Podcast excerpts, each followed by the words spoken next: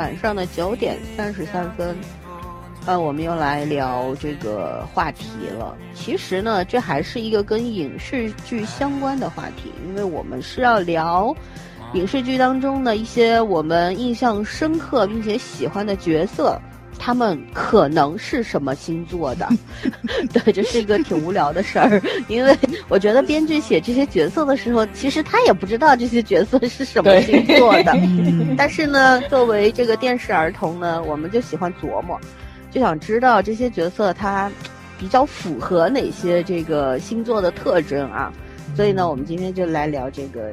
有趣的话题，我觉得我们的听众对星座什么的，有些听众不是所有的，有些听众对星座什么的还是比较感兴趣。我呢对星座不感兴趣，但是呢这两位是神婆，对吧？他们俩他们俩还会看星盘什么的。别别别别别别！我我们俩谁得回来找大家啊？嗯，要要要找他们看的自己联系啊，我不管。然后呢，就是就是这么一个事儿。然后呢，我们还是在。正式开聊之前，讲一下微信群的入群方式。在这个喜马拉雅的每一期节目的文案里边，会有主播微信号的呃添加方式。添加了之后，入群做一个很简短的自我介绍就可以了。然后在蜻蜓和和芒果动听呢，是在节目的主页面里面找。然后喜马拉雅还有一个问题要说一下，就是我们现在第一季和第二季是同步更新的，这事儿已经好好多期我忘了啊，同步更新的，所以说呢就。那个大家可以在第一季和第二季里面同时找到同一期节目。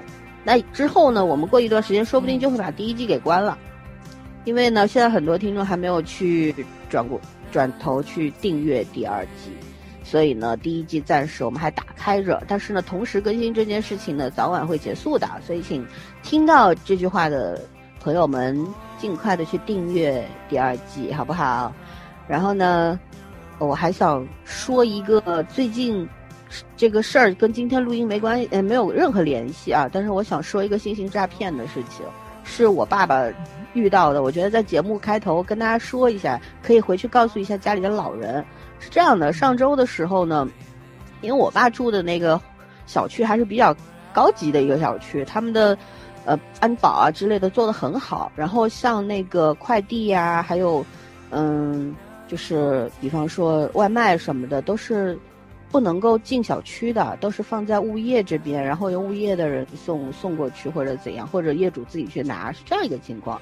那么那天早上呢，我爸就突然就有人摁门禁了，你知道，摁门铃，然后我爸就打开那个可视的那个嗯对讲机，然后就问他你是谁？他说就是你女儿有一个那个快递。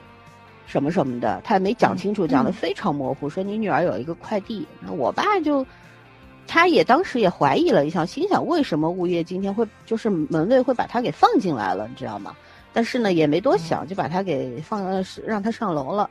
然后打开门之后呢，这个人就说：“他说，嗯，你女儿，我们从你女儿这收了一个快递，是那个他寄到外地去的衣服，然后呢，就是他没有付钱，所以呢，你帮他付一下钱。”那我爸就说说啊，我我女儿，她自己发快递不付钱的话，可能就是到付。他说不是的，就是寄付的，就是你你帮付钱，付一下钱。我爸说多少钱？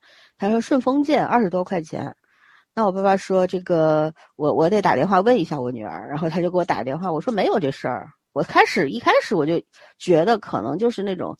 上门欺诈骗老人的那种，嗯，嗯我就说，我说我没有这事儿，你不要理他，你赶他走就完了。然后跟跟保安说一下，但是呢，就是这个人很滑稽，他掏了一个手机出来，然后拨通了一个电话，对方是一个女的接电话的。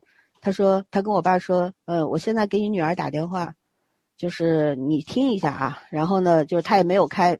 没有开功放，你知道吗？但是他那个手机的声音还是勉强就对方能听到的那个音量。嗯嗯。里边那个女的就在说：“爸爸，我是有个快递要要寄，你帮我付一下快递费。”然后呢，我爸多警觉一个人，他说：“我刚给我女儿打完电话，他说没有这个事儿。”他你是不是骗子啊？然后那个人慌了，就把手上那个衣服往地上一扔，他就跑跑那个安全梯去了。然后我我们家阿姨就赶紧捡起衣服就冲出去，把衣服往他身上一扔，然后就就打了，就是打了物业的和那个呃保安室的电话，你知道吗？嗯后来我就我爸跟我就讲了这个事儿，因为他给我打电话问我快递的事儿，我就很不放心，我就又又给他打回去了。他说就这么个事儿，我说啊，我说他能进这个小区本来就是一个就是个问号，因为很可能他是跟门口的安保什么的有勾结，或者说真的是或者观察你们这个。这个这些老人家的单独住的或者怎样的，已经有一段时间了。我说这个事儿可大可小的，然后呢，我就让我弟弟特地去我爸他们那个那个房子外边去看了一下有没有记号之类的，然后果然就看到了一个圆的，用那种圆珠笔画了一个圆形的一个圈儿，画在他们就是我爸门口那个墙的墙角上面。就做了个记号，哦他可能就是说这个、是阿里巴巴与四十大盗。对，他说可能是就是有有有老人单独住在这儿或者怎样的。嗯，他是他上门不仅仅是为了骗你几十块钱，更多的可能就是踩个点儿，然后对对对嗯入室盗窃之类的。所以后来呢，我我弟发现了之后呢，我就说直接打幺幺零报警。后来警察来了之后呢，之后的事情反正。就按照这个流程走的嘛，反正安保这边也，他们也去查了啊，到底是怎么回事呢？对，所有人都不承认，就说可能就是漏网之鱼，趁乱搂进 溜进去的。嗯，反正后来他们也查了那个小区里的监控，发现就是确实有这么一两个人，就是陌生人，然后进了小区，而且不仅进了我爸一一户人家，去了好几户，这样的，所以就是觉得这现在。像你看这样的小区，他们都可以进来。那有一些就是完全没有设防的小区，包括一些开放式的老式小区，是很危险的。很多就是单身的女性，或者说一些小朋友在家，或者老人在家的话，其实危险系系数是很大的。他不是说给你做记号，可能看你一个，呃，这个一个人或者两个老人在家，就直接入室抢劫也不一定的。所以呢，我觉得以后大家就是给大家提个醒啊。不要那个轻易的开门，即便是说那个你家孩子啊什么的，我觉得先不要开门，先跟自己的小孩或者跟自己的亲人先打个电话沟通一下，然后再决定要不要开门，好吧？就就是这么个事儿啊。然后我们就开始聊一下这个星座了，我们那个还是一个一个说吧，好吧？嗯嗯，一个换一个啊，早儿先吧。嗯，我先说一个，就非常非常古老的一部韩剧，叫《是美男》啊。我觉得要是说的话，应该电视儿童好多人都看过，因为是当年好像收视率非常高，而且口碑也非常高的一部剧。里面的男主皇太京，我特别喜欢这个人物啊，是因为我是。我自我感觉啊，他应该是开创了韩剧的一种新的模式，因为在此之前，咱们可能就是那种什么车祸好不了，然后对吧，就这种模式。但是从皇太京开始，男主换了一种面貌，就是周身的毛病，什么毒舌、傲娇、幼稚、自恋，而且有洁癖。而且他好像还有什么夜盲症，而毛病一大堆，吃这个也过敏，吃那个也过敏，然后人也很敏感，就是但是呢，就是一大堆的缺点里面，如果你有那么一点点优点的话呢，这个人的那种 魅力嘛就散发出来了。包括他还长得那么帅，而且从那个谁，就是老三，那个喜欢张根硕嘛，就是。我也是第一次看到一个男生画了眼线、穿了皮裤还那么帅的。我我当年喜欢张根硕，不是因为皇太极，是因为玛丽外宿中那个角色，名字我都忘了。长发飘飘那种文艺男青年，对对。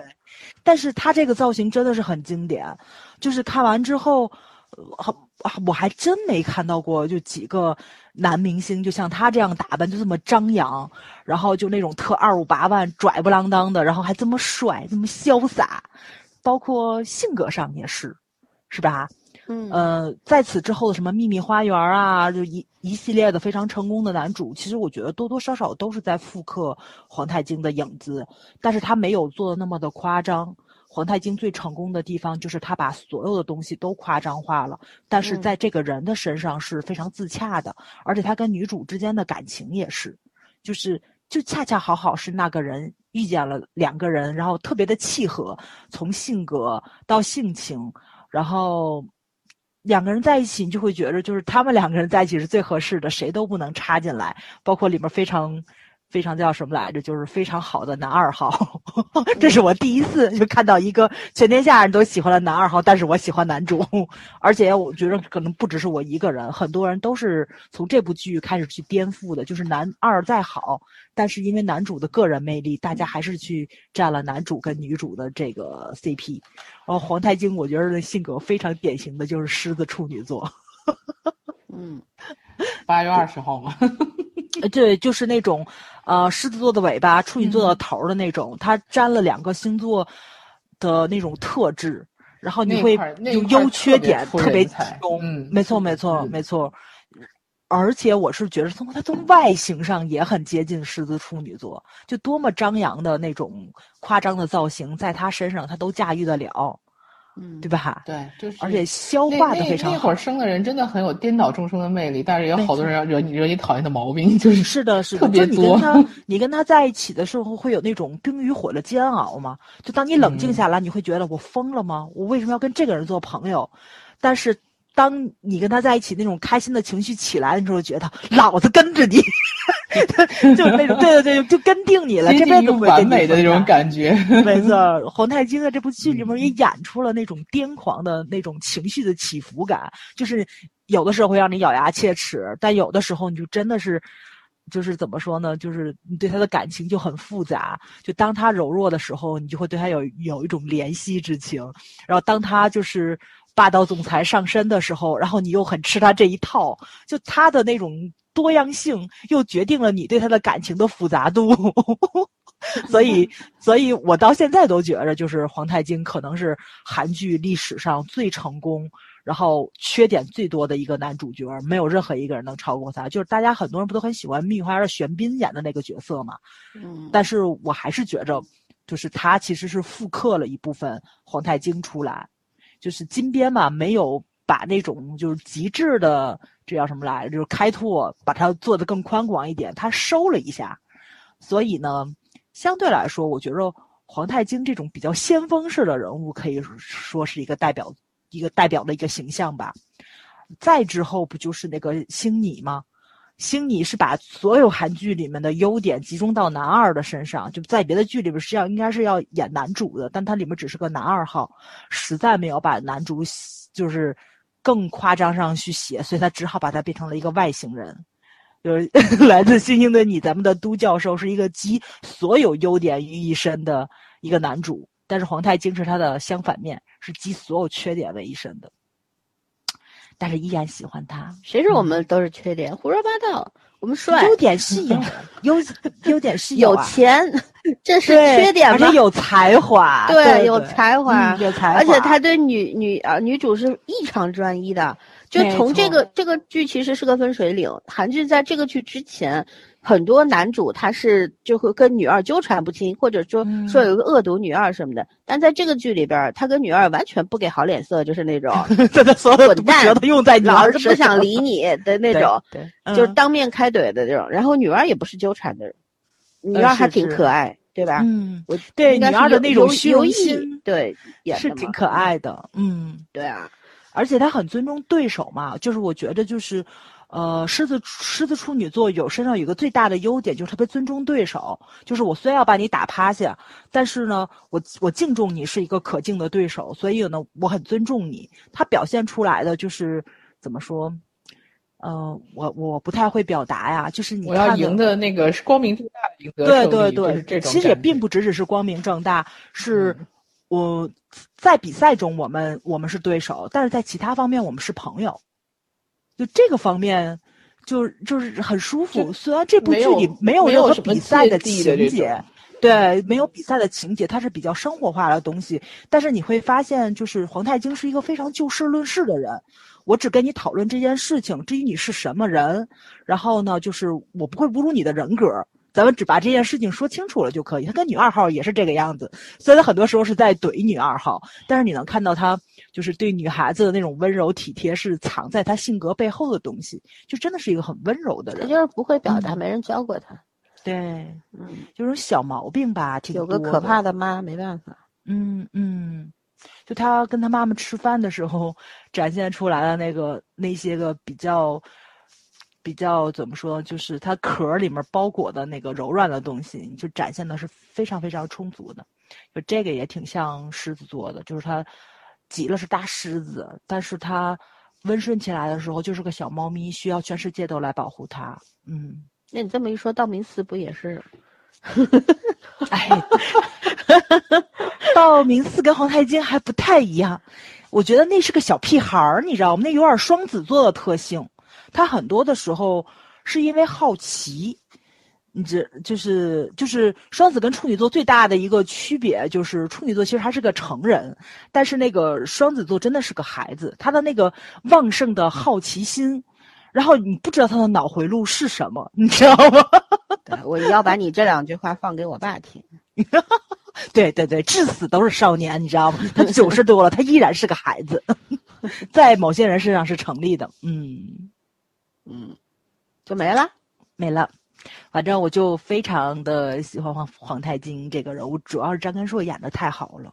我觉得选角导演应该加鸡腿儿。嗯红氏姐妹确实也很擅长写这样的没错角色，嗯，他们也算是这种这类角色的鼻祖吧，哎，是的，是的，对吧？包括咱们之后看他所有的作品，其实都是在复刻这部经典的剧。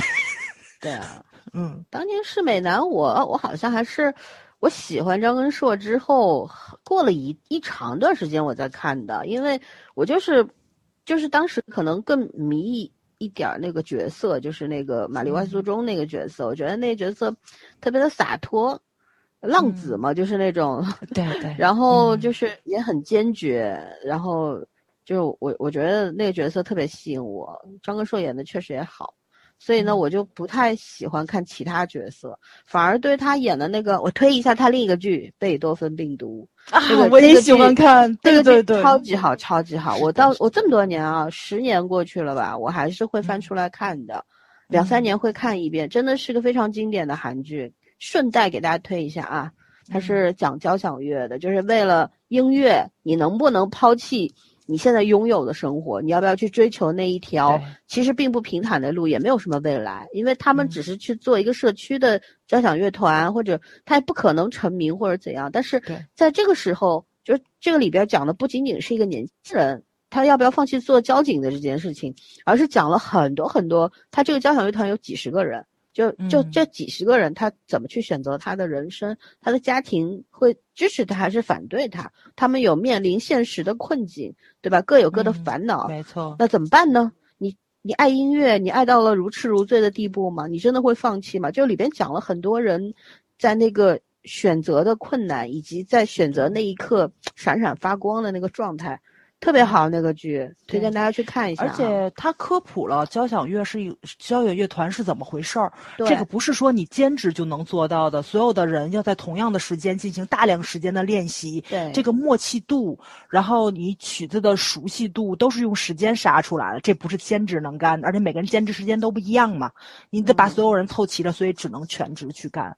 他嗯那个，我觉得对音乐的尊重度是非常够的。对，后来嗯就所有的去讲音乐的、讲交响乐这一块儿韩剧都没有超过他。你包括后来什么嗯韩版的《交响情人梦》是吧？是叫这个吧？嗯嗯嗯哎，拍的一塌糊涂。你们家哎，不要提，不要提，我们家朱元 对，很不行那个剧，真的韩剧拍音乐类型的最好的还是贝多芬病毒，很好。我我其实一直很喜欢听鳟鱼嘛，大提琴版的，嗯然后就是听那一版，就是韩剧的那一版的时候还很感动，觉得拉的真的很好，所以我推荐大家啊，有时间可以去回顾一下经典老剧。对对。对，主要张根硕演的所有的片子都很好看，从那个、那个就是他是有演演技的，嗯没错没错，黄真一对吧？出道，嗯，哇，真是贵族家的小少年，真是太漂亮了。然后哦，他当年演《布拉格恋人》的时候没说，十十三四岁我就惊艳到了。对，主要是他很喜欢音乐类的作品，几乎都是电影，好像也是演了很多跟音乐相关的。嗯，他当时会去走视觉系，是因为不得不去日本发展，对因为就是因为嗯演多芬病毒被 diss 了，黑粉直接就是他那个粉丝都就给他造了一个驱师灭祖的这么一个 名义，你知道吗？然后那那粉丝也挺逗，一下子就从他的粉丝俱乐部一夜之间退干净了，就剩下几千人，然后全网都在反对他骂他，他他没办法要求活路呀，他就去了日本发展。然后日本那时候不是很流行视觉系嘛，所以他才开始嗯画眼线什么。你去看他以前的剧是不画的，以前就是嗯理个小平头啊什么的。小少，年。嗯，后来就不得不走这条路，但是也被他走通了，应该是啊，他超级适合，我觉得就是非主流在他身上褒义词，这简直是不可能的事情。一个是这个人我是见过好多次活的，所以嗯确实是很很很有魅力、很迷人的。对对对，嗯哦，OK，呃，不不不扩散，不扩散。OK，第二个啊，嗯不扩散嗯，哦。不继不呃继续讲张哥说，今天又不是追星。啊，我讲那个郑金姿吧，就是我们才录过节目不久的那个猎狗的女主，因为当时就是说这个片子金惠秀姐姐实在是太有魅力了，嗯、然后我觉得他是狮子座应该没有什么争议，就是怎么讲，一直就是光明正大的，然后那种。呃，就是又聪明又霸道的那种感觉，因为我觉得狮子是那那种性格，就是赢，我什么都要在明面上来跟你争，我不会对背地里面去搞一些小动作去去赢了你。当然，你说这种有一些呃手段手法什么的，可能还是还是需要动脑子的，他不是说使蛮力的那种。那种武力值去赢了你，当然武力值也不错，看出来他打小混混的时候，虽然那是白羊，那是白羊。狮子武力值也是有的，但是轻易不用，就是他没有那种冲动型的那种将领嘛，得关键时刻出手。嗯，然后就他本身那个魅力，你看到最后就是男生女生都喜欢他，确实是这样子。然后我我生活里面见过的，真的是狮子座女生，就是很有领导气场的。男生就不说了，男生是更明显，然后女生就很有领导气场，而且真的是很阳光，就是性格上的那个那个能够鼓舞人的，然后具有煽动力的那种部分是天生的。嗯，我觉得模仿不来。然后还有什么？其实还有一个角色跟他也有点像，就是你们应该没有看过那个美剧，嗯，叫呃叫什么？哎呀，脑子真是反应不过。重案组，重案组里面那个女主一直被吐槽，就是说她嚣张啊，说她什么那个不讲礼貌啊，然后自我呀。但是我一直觉得那个女主也是一个，就是角色本身啊，不是说演员，角色本身是一个狮子座，就是她那个气场，不管你喜不喜欢她，她那个领王者的气场是天生的，就是那个范儿是天生的。然后她的那种条理啊，她关键时刻的那个呃镇定程度，我我真的是都是觉得超超赞的。所以我是一种那种有时候看剧会想到这个问题的一个人。然后而且女性角色，说实话。嗯，你塑造出来的让人印象深刻，然后除非你是反面角色，你像这这两个角色都是那种会有争议性，但是你又同时不能否认他的角色魅力的那种，嗯，我就会很喜欢。然后我真的现实生活中狮子座是真的很适合做 team leader 的角色的，嗯就是嗯，第一很果断，第二脑子脑子很清醒，就是很少会冲动，他很少会在冲动下做决做决定的。他那个虽然就是说你做决定的速度是很快，但是他并不是说情凭凭着情绪或者什么的，还是很很理智、很聪明的。然后第三就是那种天生的个人魅力，我觉得狮子座是有天生的王者魅力的，就是尤其是在公事上面。我我我我曾经有一个老板是狮子座，我就说我这么多年集邮一样的集了七个老板，星座全都不一样。还差五个。啊，狮子座确实是很有魅力。主要可是你知道，我认嗯识一个男狮子和一个女狮子都非常糟糕，完全没有你们说的这些优点。对对，我就是想说这个，因为我听过很多人都说，我自己不像狮子座，我也不霸道，然后我也不强势。其实很多时候是狮子座，他只在特定的领域是这个样子。就我认识一个朋友嘛，是狮子座的，就是一个非常温和的人，而且很有耐心，就怎么都不像狮子座。但是他在他的专业领域，在他的工作上，就真的很狮子。就是这个事情，我一定要办好了，而且要按我说的去办。如果就是说我如如果我说的出了问题，那么我负责；但是如果按照你的道走出了问题，那么就你负责。就是那就那种真的丁是丁，卯是卯，然后非常非常有领导风格的 那种人。但是就是如果他的上级下达了命令，然后呢，他觉得对。他就会完全服从，但是领导觉得有个，他觉得自己领导下的命令是有问题的话呢，他就一定要提出来，就是我一定要纠正你。嗯 所以他只在特定的方面是这个样子，所以不是说所有的狮子座都是都都像什么拿破仑什么似的那种，那那不可能。对，嗯我，掉线了是吗？对你弹出去了，哦，嗯我没有。哦，我都不知道我来继续想到哪里掉的线 你集了七个老板，七个老板星座，啊。我集完七个老板之后，我发现真的只有狮子座和摩羯座是我觉得靠谱的，但是真的是完全表现不一样的那种风格和和方式，然后剩余的就是各有各的问题。我觉得可能就是坐在某一个位置上是要分要区分不同的功能性的，嗯，然后我就觉得这个是就是如果是讲十二星座的影视角色代表，然后郑金姿这个角色确实是比较有。呃，比较有代表性，而且他从外在到内在，我觉得都符合。就是内在就不说了，就刚刚我们说的，从性格到行为方式，然后到他的个人魅力，外在就是他喜欢的东西都是很招摇的。嗯，狮子座绝对是喜欢那种明面儿上就是灵的，嗯又是不灵不灵又亮的，就是永远要金光闪闪是人的那种，是就是也视觉的中心的那种风存在。我们老板连做个门都要做玫瑰金的，为什么闪？但而且而且，但是狮子座有一种本事，他他又有本事把那个 logo 穿在身上，让你觉得他不他不是那么土，就他还是可以的，就相对来说他还是可以镇得住的。而且他们真的对这方面就很有信心，不管你怎么嫌弃人家，人家自己是完全不觉得的，对他就觉得我穿是最好看的，谁也不会比我好看，就是这种感觉的。自信。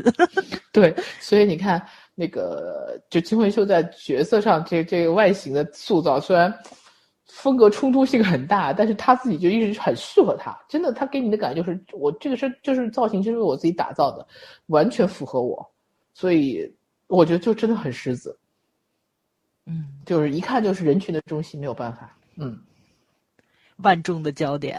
对对对，啊，就是别人也觉得他是，他自己觉得他是，我觉得这一方面是真的，狮子那种共天生识嘛嗯天生的气场和自信心是别人学不来的。嗯嗯，所以兽中之王到底是老虎还是狮子？呃，得看是哪儿。因为那个星座没有老虎座，所以这个东西判断不出来。场地不同，场地不同，生活领域是不同的。老虎是单打独斗型的，狮子是打群架的，所以以后我们还得聊十二生肖是吗？可以来个东方对攻东方人和西方人的这种思维方式和套路真的不太一样。好吧，嗯，好了，我讲完这个角色了，就是东方一个代表，西方一个代表。这两个女性虽然话题性很大，但是真的很适合，很很很适合做狮子座的代表代表形象。嗯会不会有人说为什么没有狮子男？哇狮子男太好找了，我觉得狮子男很很容易找。嗯，战争啊，是的，片里面很很多影视剧里面我都觉得像狮子座。都适合有狮子男。对对对，嗯嗯嗯，而且我觉得现在很多都出来怼杨笠的人，可能都是狮子男，而且那种自信过头的狮子男。别别别，你这话又要招骂了。哎，招骂没关系，那真是太无语了，简直是。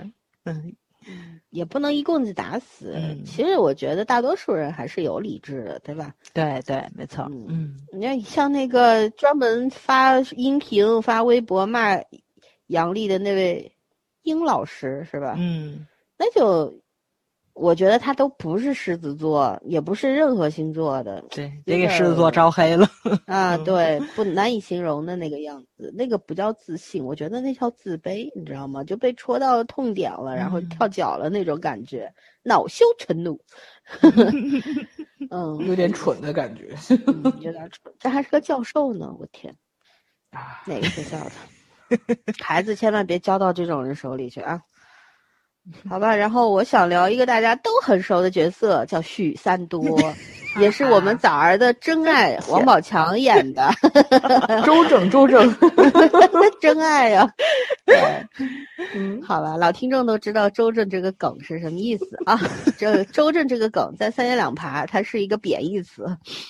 OK，然后别，我毁了一个词，你这样一说，好多人跨栏背心什么的多了去了，对吧？然后为什么要？我一直是在想王宝强到底符合哪个星座呢？我没想出来，说实话，嗯我对星座，嗯，我对星座肯定是不熟的，但是呢，大概意思是知道的。可是像不是王宝强啊，我说错了错了，许三多三，三多有许三多这个人，对吧？我们先来看他是一个什么样的人，就是一个执拗到一定的可怕程度的这么一个人，嗯并且他拥有一个人类很难拥有的性格，就叫百分百信任。嗯说白了就是傻白甜嘛。嗯但是他又从他，你看他第一次我们史金班长去招招兵的时候，那死记硬背讲那一大串的洋泾浜英文，对吧？然后嗯被他爹打成那样，然后也要坚持要说自己的话，然后倔得跟头驴似的那种，然后到最后做了多少三百多个那个绕杠，绕杠，嗯嗯，什么的，就看得出来这个人的特性就是一个非常执拗的人，非常固执，这是能够成事儿的。但是其实两双双刃剑，它可能是会让你获得很大的成功，但这个成功是有限的。为什么？他的思维方式是局限性很大的，所以决定了他走的路不会太远，对吧？然后呢，又是就是说，也有可能这种固过于固执会影响到他对事情的判断，以及会让其他人迁就他。事实上就是如此。许三多这个角色，《士兵突击》里面我最讨厌那个角色，我不管有多少人喜欢他，我就是讨厌他。我比讨厌成才更讨厌许三多，就就 这么一个情况。我讨厌成才是因为他鸡贼，嗯但是后来他也慢慢的在修正自己的路，对吧？但是许三多这个角色呢，我觉得一个人蠢是没有没有问题的，但是呢，我讨厌那种过于固执，然后看上去就是总是缺少缺少那种爱呀、缺少保护欲的人，因为他本身就像一个弱势群体，就是一个弱势的那么一个存在。然后你不管你有没有因他激发出保护欲或者怎样，你总是主动或者被动的都要去照顾他，我讨厌这种人。然后虽然他后来也被激发出了潜力，对吧？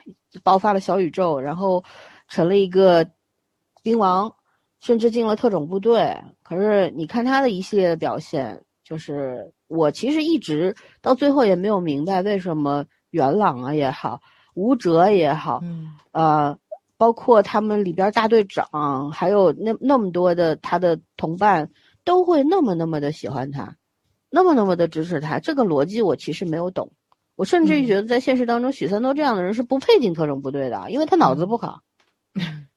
对这事儿，老三已经说过很多次了。嗯，对啊，就是脑子不好啊。就进特种部队不是光你这个努力就可以的。单兵技术好就有用的，嗯对吧？你得得打打仗啊，或者说搞各种斩首行动啊，甚至于只是演习啊，但这个是要开动脑筋的，因为永远都是以少敌多。就他这脑子能干嘛？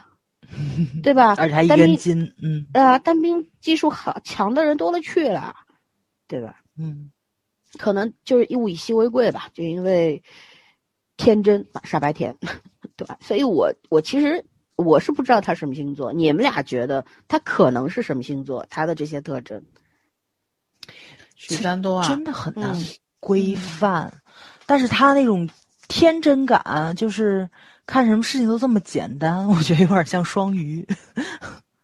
双鱼，他像双鱼吗？也有很多人是双鱼座其实挺腹黑的呀。对呀，因为他双面性嘛，就是只要带双的东西，它都是表现出来了，是他不想让你看到的那一面。双子也是，你知道你知道吧？嗯就是，然后比如说像那个摩羯也是，他是半人半鱼嘛，不对不对，那个那个半羊半鱼嘛，对对对对，他是对他是有两面性在里面的。然后射手也是是半人半马，所以都会说他种马嘛。他的人性，但是他又控制不住自己某些方面，你知道吧？对，就是他展现出来永远不是你想看到的那一面。双鱼也是，因为我一直觉得双鱼是他本能里面很纠结的东西很多，所以他有的时候考虑过多以后，别人就会觉得他腹黑。他可能一开始考虑的那个方向并不是，比如说勾心斗角，或者是那种很故意要怎么样的那个那个方向，但是他因为考虑的东西太多以后，他自然那个思维方式就会，别人就会觉得你你就是这样子的人，或者是你就是别有所图。嗯，嗯，咱们的周总理就是双鱼座，然后双鱼你很容易把自己弄到死对，你是能看到他在外交方面是非常嗯叱咤风云的一个人，所以他肯定不是说没脑子或者什么的，但是你在看他，到周到。嗯对他在某些方面，你又能看到他有那种天真，就就就就是很复杂嘛，就是对，纠结感，纠结感结很明显没。错。但是可我可我觉得许三多这不符合不你们说的是对许三多，他没有这种复杂感他哪有腹黑呀？没有，我跟你讲，许三多。其实有一点像金牛。就是许三多这个人物，就是我特同意老三说的，嗯，在现实中，这个人会生活的非常非常的难，不管他不管他是在哪个方面，因为不仅难，他还会让人家特别难受。对他还让别人难受，没错，没错，没错，没错，是的，因为他他的性格其实没有什么多面性，就特单一，而且是以不变应万变，把所其他所有人都改造了。对啊，金牛啊，嗯我就有时候觉得许三多真的很金牛。其实金牛对世界的认知就是很单一的，他他也不会改变别人，但他也绝对不会被别人改变。就是说，你能被我改变，那就改变；改变不了，你在外面看不出来我我心里任何的想法。但是我我这样一说，可能又会被骂。金牛座的终极目标不是贪财又好色吗？但他一点也没有。no，金牛座，金牛座真的不是，金牛座他只有自己不承认，你知道，因为他是金牛。不不不，他给你的感觉是因为对物质太过于渴望，因为那个是他唯一的安全感。可是，在思维方式上，金牛座表示的就是我只认我认可的东西，我别人说多少遍那个东西我不认就是不认，跟好坏跟跟评估没有任何关系。所以我怎么说你嗯都不会认，就就就结束。呃，我在讨论这个问题，你要你这就没有什么意思了。我觉得是我我真的觉得他是金牛，因为我想他是白羊，但我觉得他不是，白羊比他白羊比他更天真。嗯，所以我说他哪个都不符合。对他每个都不符合因为合很他难往下嗯降，就是他在那个怎么讲，他是挨得很近。其实挨得很近两个星座是会有交叉点的，嗯，嗯，表现方式不同，但是会有交叉点，就是他没有主星座，他都是上升下降。或者是他很 平衡，就是说他每一个都有，就是表现不出来典型的那种。嗯，但是我觉得他的思维方式肯定不是双子，金星、金星和水星肯定没有落在双上面。嗯，反正我觉得蓝小龙塑造这个人物，他没是按照星座去写的，而且肯定没有没有啊。，对，他是要军人的风格去写的，也没有把这个人写的有多么的立体跟丰满。其实许三多是里面唯一一个不变的人。对他可能其反而就是一一个标对杆。一个对比性。对因为是这样的，就是我觉得许三多这个人物其实是不符合现代化军队里边军人的那种形象的，嗯因为你从招兵开始其实就淘汰了，不可能让你进部队，这是嗯显必然的事儿，除非你有很大的后门儿才会让你进去，对吧？你智商都没过两位数的人，然后到了部队里边儿，部队里面讲什么？就是你再有个性，你都要放弃你的个性，融为一体，嗯或者说你保留你的个性，但是你要遵从集体主义，要有集体观念，一切都是以服从军令为准的，对吧？所以这个时候你有个性是没有用的。然而，你看这里边所有人其实都很有个性。你像吴哲，当时他们那个最后一次演习的时候，吴哲不是出来他跟元朗抗议吗？说我不是许三多，就世界上只有许三多这种人才会。就是有百分百的天那种信任，那是一种天赋。他说我们都是没有的，嗯所以你编各种事儿，我他说我第一眼就看穿了，你让我怎么配合你？嗯对吧？就是嗯所以说，许三多这个人物其实是不符合常理的一个人物，可是军队当中呢，特别需要这样的人物。呃，他们当然需要军队，当然需要像吴哲这样的高精尖人才，又是双硕士啊，又什么的，各方面也都很强，对吧？但是也需要基层的那种士兵什么的，是需要许三多这样的，因为他是地基。而很大多数的士兵、军官都是没有没有许三多这种特质的，所以他这个角色写出来，其实是他是有一定的目的在那边的，他是一个参照物。对，他是个他也不是参照物。嗯对他也不是说要去改变任何人，他没有想过改变任何，他没有，甚至没有这种主动性，他就是会放在那儿，他是他是一个参照物，就像高晨说的，它是一棵树，你在不经意间，它树上就枝枝蔓蔓都长出来了，就在你没有注意的时候，在你又争又抢的时候，人家在那安静的就成了一棵大树了，他是这种类型的，嗯，所以他没有去改变任何人，只是让所有人都能够看到他，然后从他身上学到优点这样子。然后呢，又因为对他的这种优点的格外的重视或者说关注，反而就忽略了他的缺点，对吧？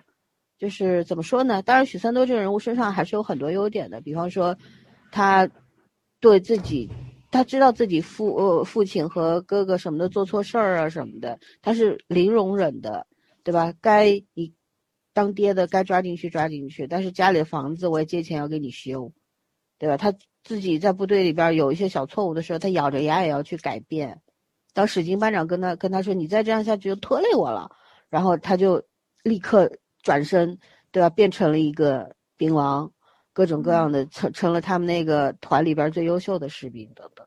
所以这样的人其实是什么？他是需要伯乐的。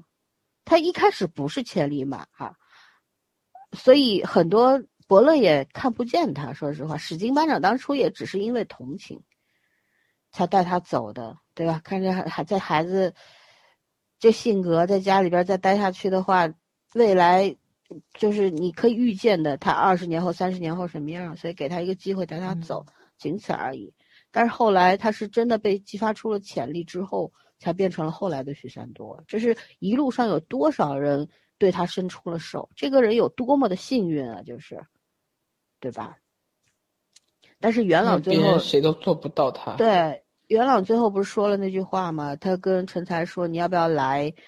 呃，我部队对吧？来特种部队，因为什么呢？因为你可以走很远，因为他好歹陈才是个高中生，以后也可以，他在文化方面还是可以有一定基础。但是楚许三多只是个初中生，然后呢，因为学历的问题，所以他的路也走不远，就是这个样子。所以最后还是比较比较偏现实的这么说了一句，就是也说，也就是说，一个看上去愚蠢的白目的这么一个人，如果这个世界上很多人愿意给他机会，愿意对他伸出手，其实他还是有机会变得不一样的，甚至于变成一个大家心目当中的一个标杆儿，对吧？但是如果没有人，任何人给他机会的话，许三多就是按照他爸爸说的那个样子，到被打一路打打到一定年纪以后，娶个媳妇儿，生个孩子，传宗接代，结束了，他的人生也仅此而已。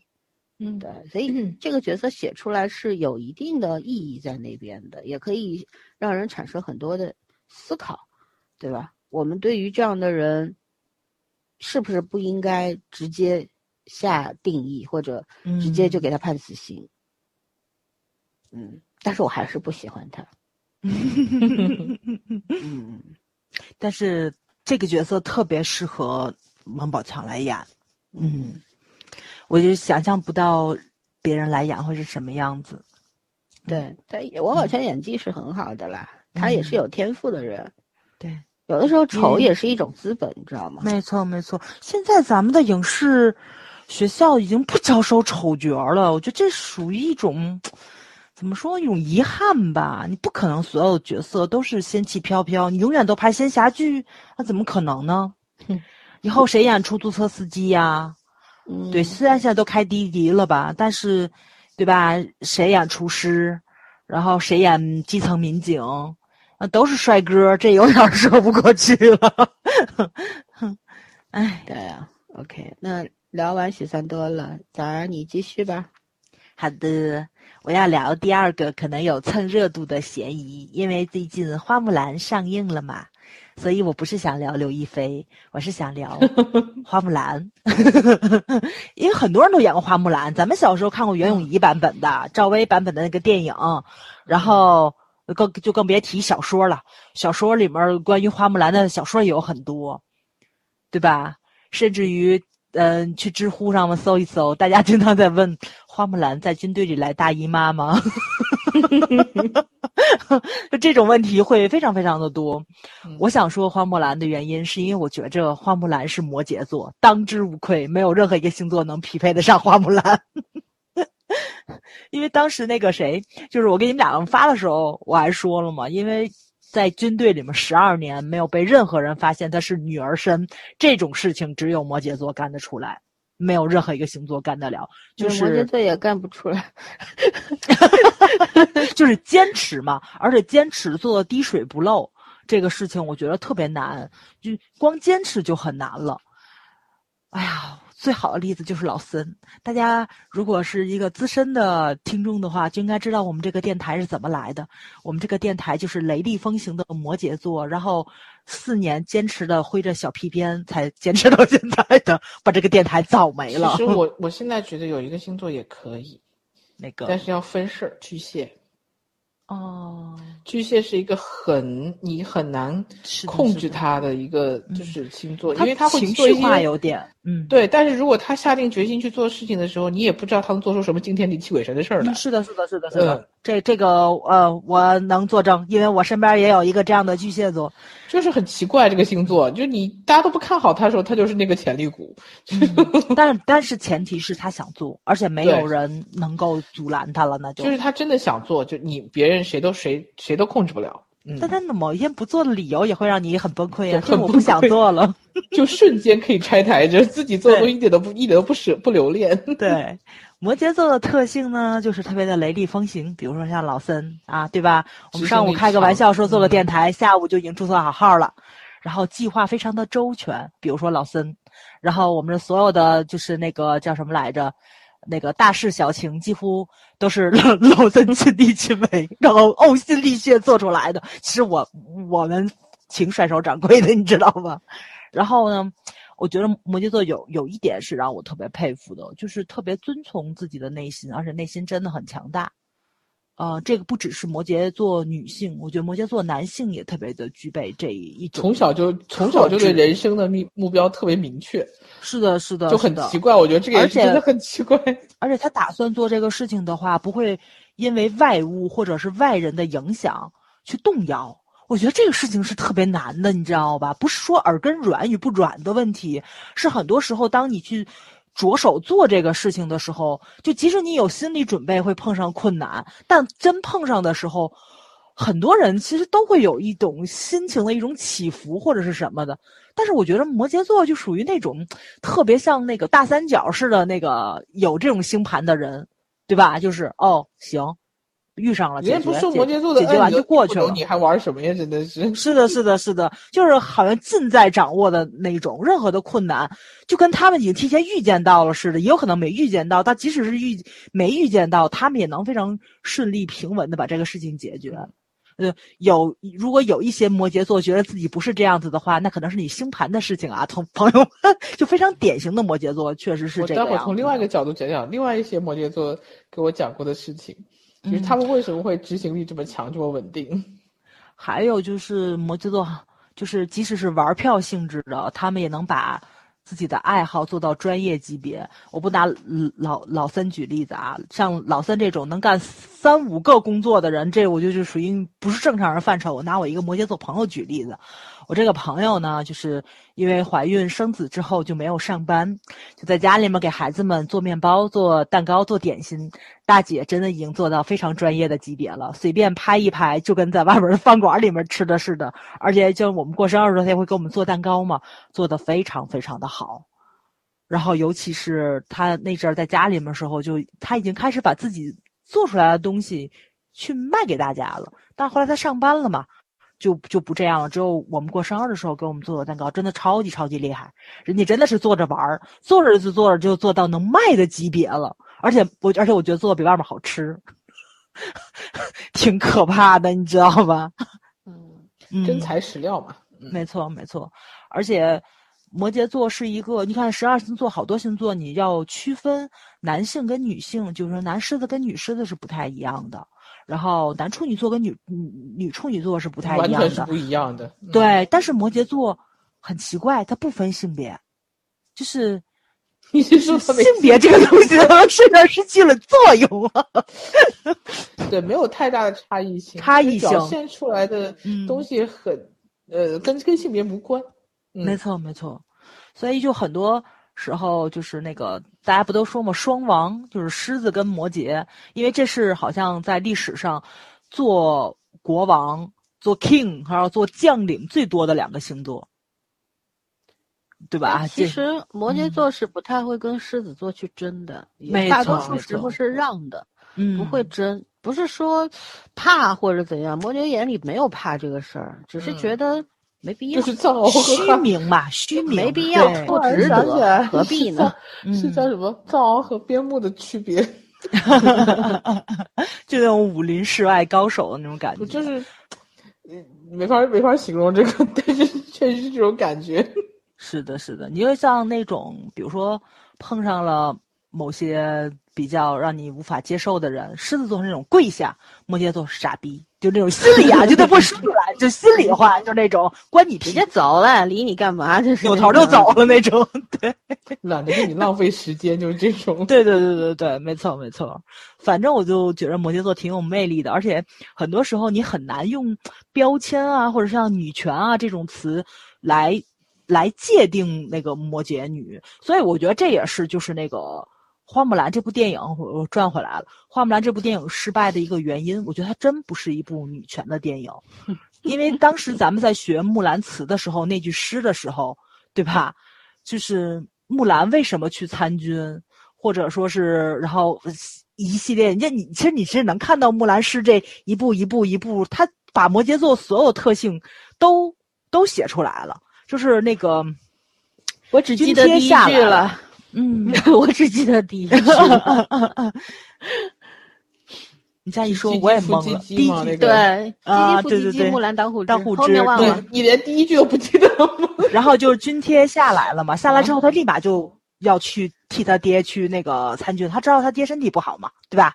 然后这就雷厉风行，然后后面就开始东市买什么，南市买什么，西市买什么，一大堆，这就肯定他就就开始计划周全了，然后一步一步他参军很很合理，统筹能力、规划能力很对，强。想得很全面。是，的，是的，嗯而且他，而且你是能看到，就是他在军军队里面的生活，是到最后他恢复了女儿身，对镜对镜贴花黄之后，大家才发现啊，她是个女郎，她是回村之后恢复的女儿装，在此之前没有人知道她是女孩儿。她回到家之后才恢复她的女儿身，她也没有把性别这件事情当成一个特别怎么说呢，需要去展示的一这么一一个事儿。然后，但是就是战争结束了，那么我回家我就要过我原来的生活。那么我是男是女，其实对木兰来说没有什么实质性的意义。她穿上女装就穿上女装了，拿起剑就拿起剑了，就这跟性别是完全没有关系的那么一件事情。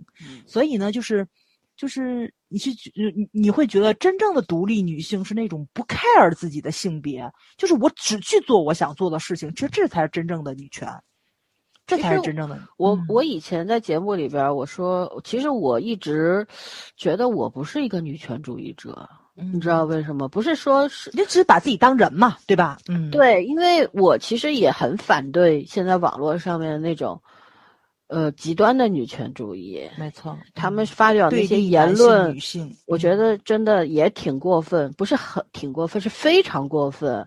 就是非要搞性别对立，然后引起冲突。其实他们的目的无非也就是博眼球、赚钱，仅此而已，对吧？但是我我觉得我尊重，怎么说呢？尊重每一个想要为自己争取合法、合理权益的人，所以不要搞什么。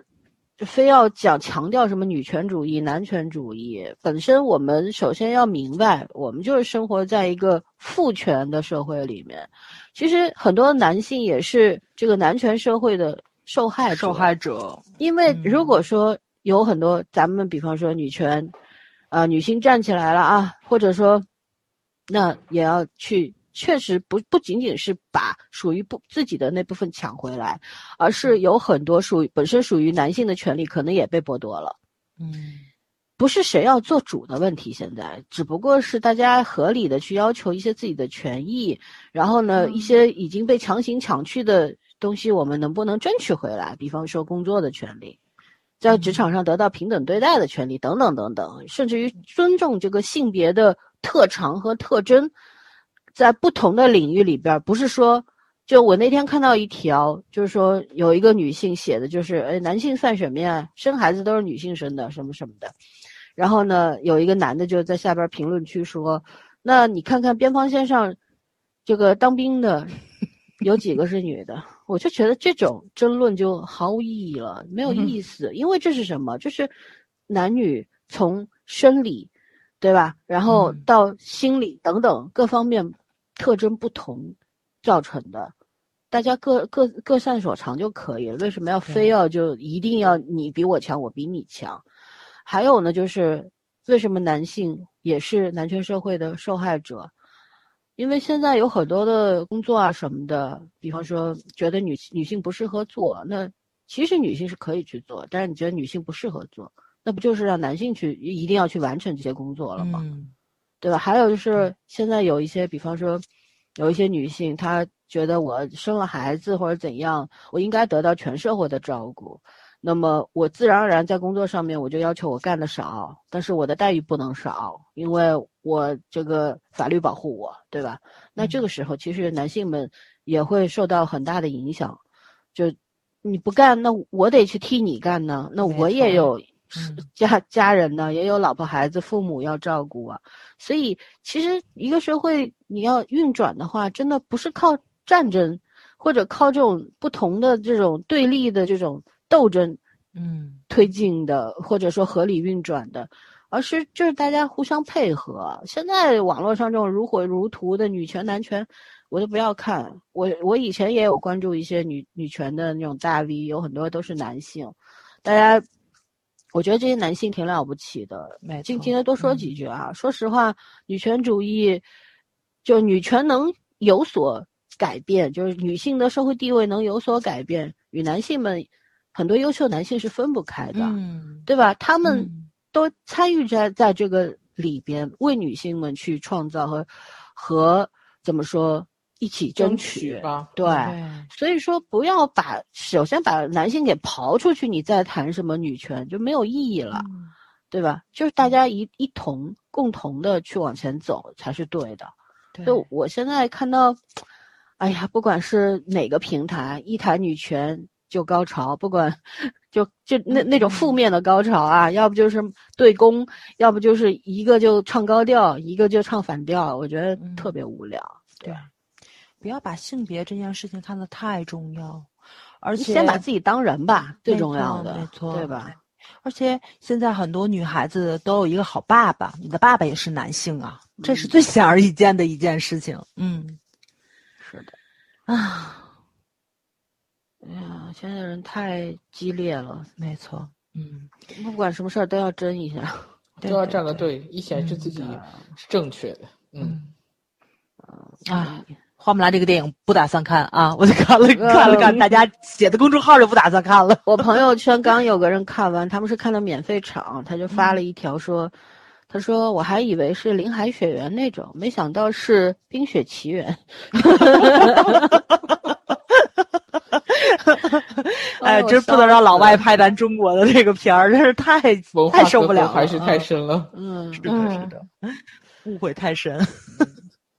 啊，OK，那芊芊来下一个。我顺便我把摩羯座讲完啊。摩羯座是还有另外一种，就是我看一个小说，用那个小说里面男主的话讲，就是我们是不相信命运、幸运这件事情的，就是完全没有把任何事情的可能性赌在别人身上或者是老天爷身上。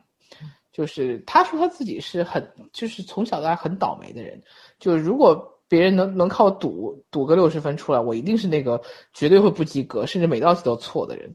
就是说，因为从小到大，他觉得自己没有幸运这件事情，所以他会把所有的事情想要最坏的结果，然后往最好的结果去努力。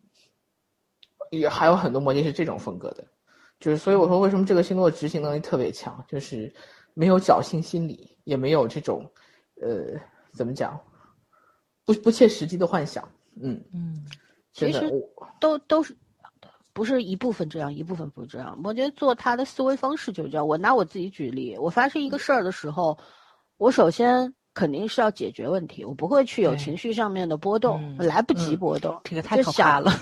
去想怎么去解决，什么方式是最优的。但是你要解决，你首先要分析这个事情它的问题在哪里，你要找到那个根源，然后逐一的去排除那些问题，最后事情解决了也就过去了，何必生气呢？都解决了，对不对？嗯然后这样你要做一个事儿的时候，就像我们做电台，其实我真的不是一时冲动。我们上午说，那说到那个同，我们在讨论那个事儿的同时，我可能已经已经把往后的五十年都想过了，就是这个电台往后十年，我们能做几年，我们要怎么做，我们要怎么去做选题，要做什么样的风格，要跟别人有什么样的区别，我们的定位是什么，这些在那一瞬间我都想过了，所以我才会去做这个事情。嗯包括你看，为什么这么这么多年来，咱们做这个电台，遇到一些大事儿啊、小事儿，都外界的一些事儿啊什么的，嗯我不是说不需要你们去参与，而是我觉得其实我提供的建议，因为你们也是土象，你们能够理解我，我说的我只要把条条一条、两条、三条分析给你们听，你们听懂了，OK，咱们就达成共识了，是不嗯需要。就像我面对小鱼，我可能要解释两小时。跟你们说十分钟就解决了，为什么还要黑小鱼？因为因为小鱼不忙听吗？因为小鱼他忙他，他脑回路跟我们不一样，他脑回路跟跟我考虑问题对他他不一样。他有时候你跟他说的时候就是鸡同鸭讲，其实我觉得已经表述的非常清楚了，但是他会懵，他觉得他会理解成另一种意思，然后我还要从头开始跟他解释，这不是他笨，他不是笨，就是只是他想大家的小鱼可能后期给他这句话就逼过去了。对我只是拿他举例啊，其实我面对很多人都是这样，你包括跟我爸，我跟他聊双子座，这是因为他是我爸爸，所以我尊重他的一切，他说什么就是什么，因为他年纪大了，我得哄他玩儿，他开心你就好。说我以为写个白羊座呢，我应该吐槽一下的。对，但是但是我觉得我我看如何，我可以也给大家讲一下我如何看待双子座父亲啊，老老父亲，在我眼中，我父亲是我心目当中的那种特别怎么说，特别勇敢的那种人，而且特别果断坚决。但是他有两面性，他对待自己家人、亲近的家人，他认为的他在他自己划的那个范围里边的那些人，都是他亲近的家人朋友，他对你们是很随意的。嗯就像小孩子一样，那种耍赖都可以，的那对吧？种。对，因为他知道你会包容，而且他会看人。他他对我，他知道我是什么样的性格，我我可以对付他，我也可 以对付他。听他的话，就是这样。所以他呢，对跟我的表现是这样的，嗯但是他可能跟我叔叔伯伯。这是另外我弟弟他们就是另外嗯一种样子，但是他在他的工作的职场上面，他是雷厉风行的，而且嗯非常专业，脑子很好，逻辑很强，就是这样的人。所以我觉得我，我虽然吐槽双子座，但是我觉得作为一个摩羯座，我是先去看这个人的优点的。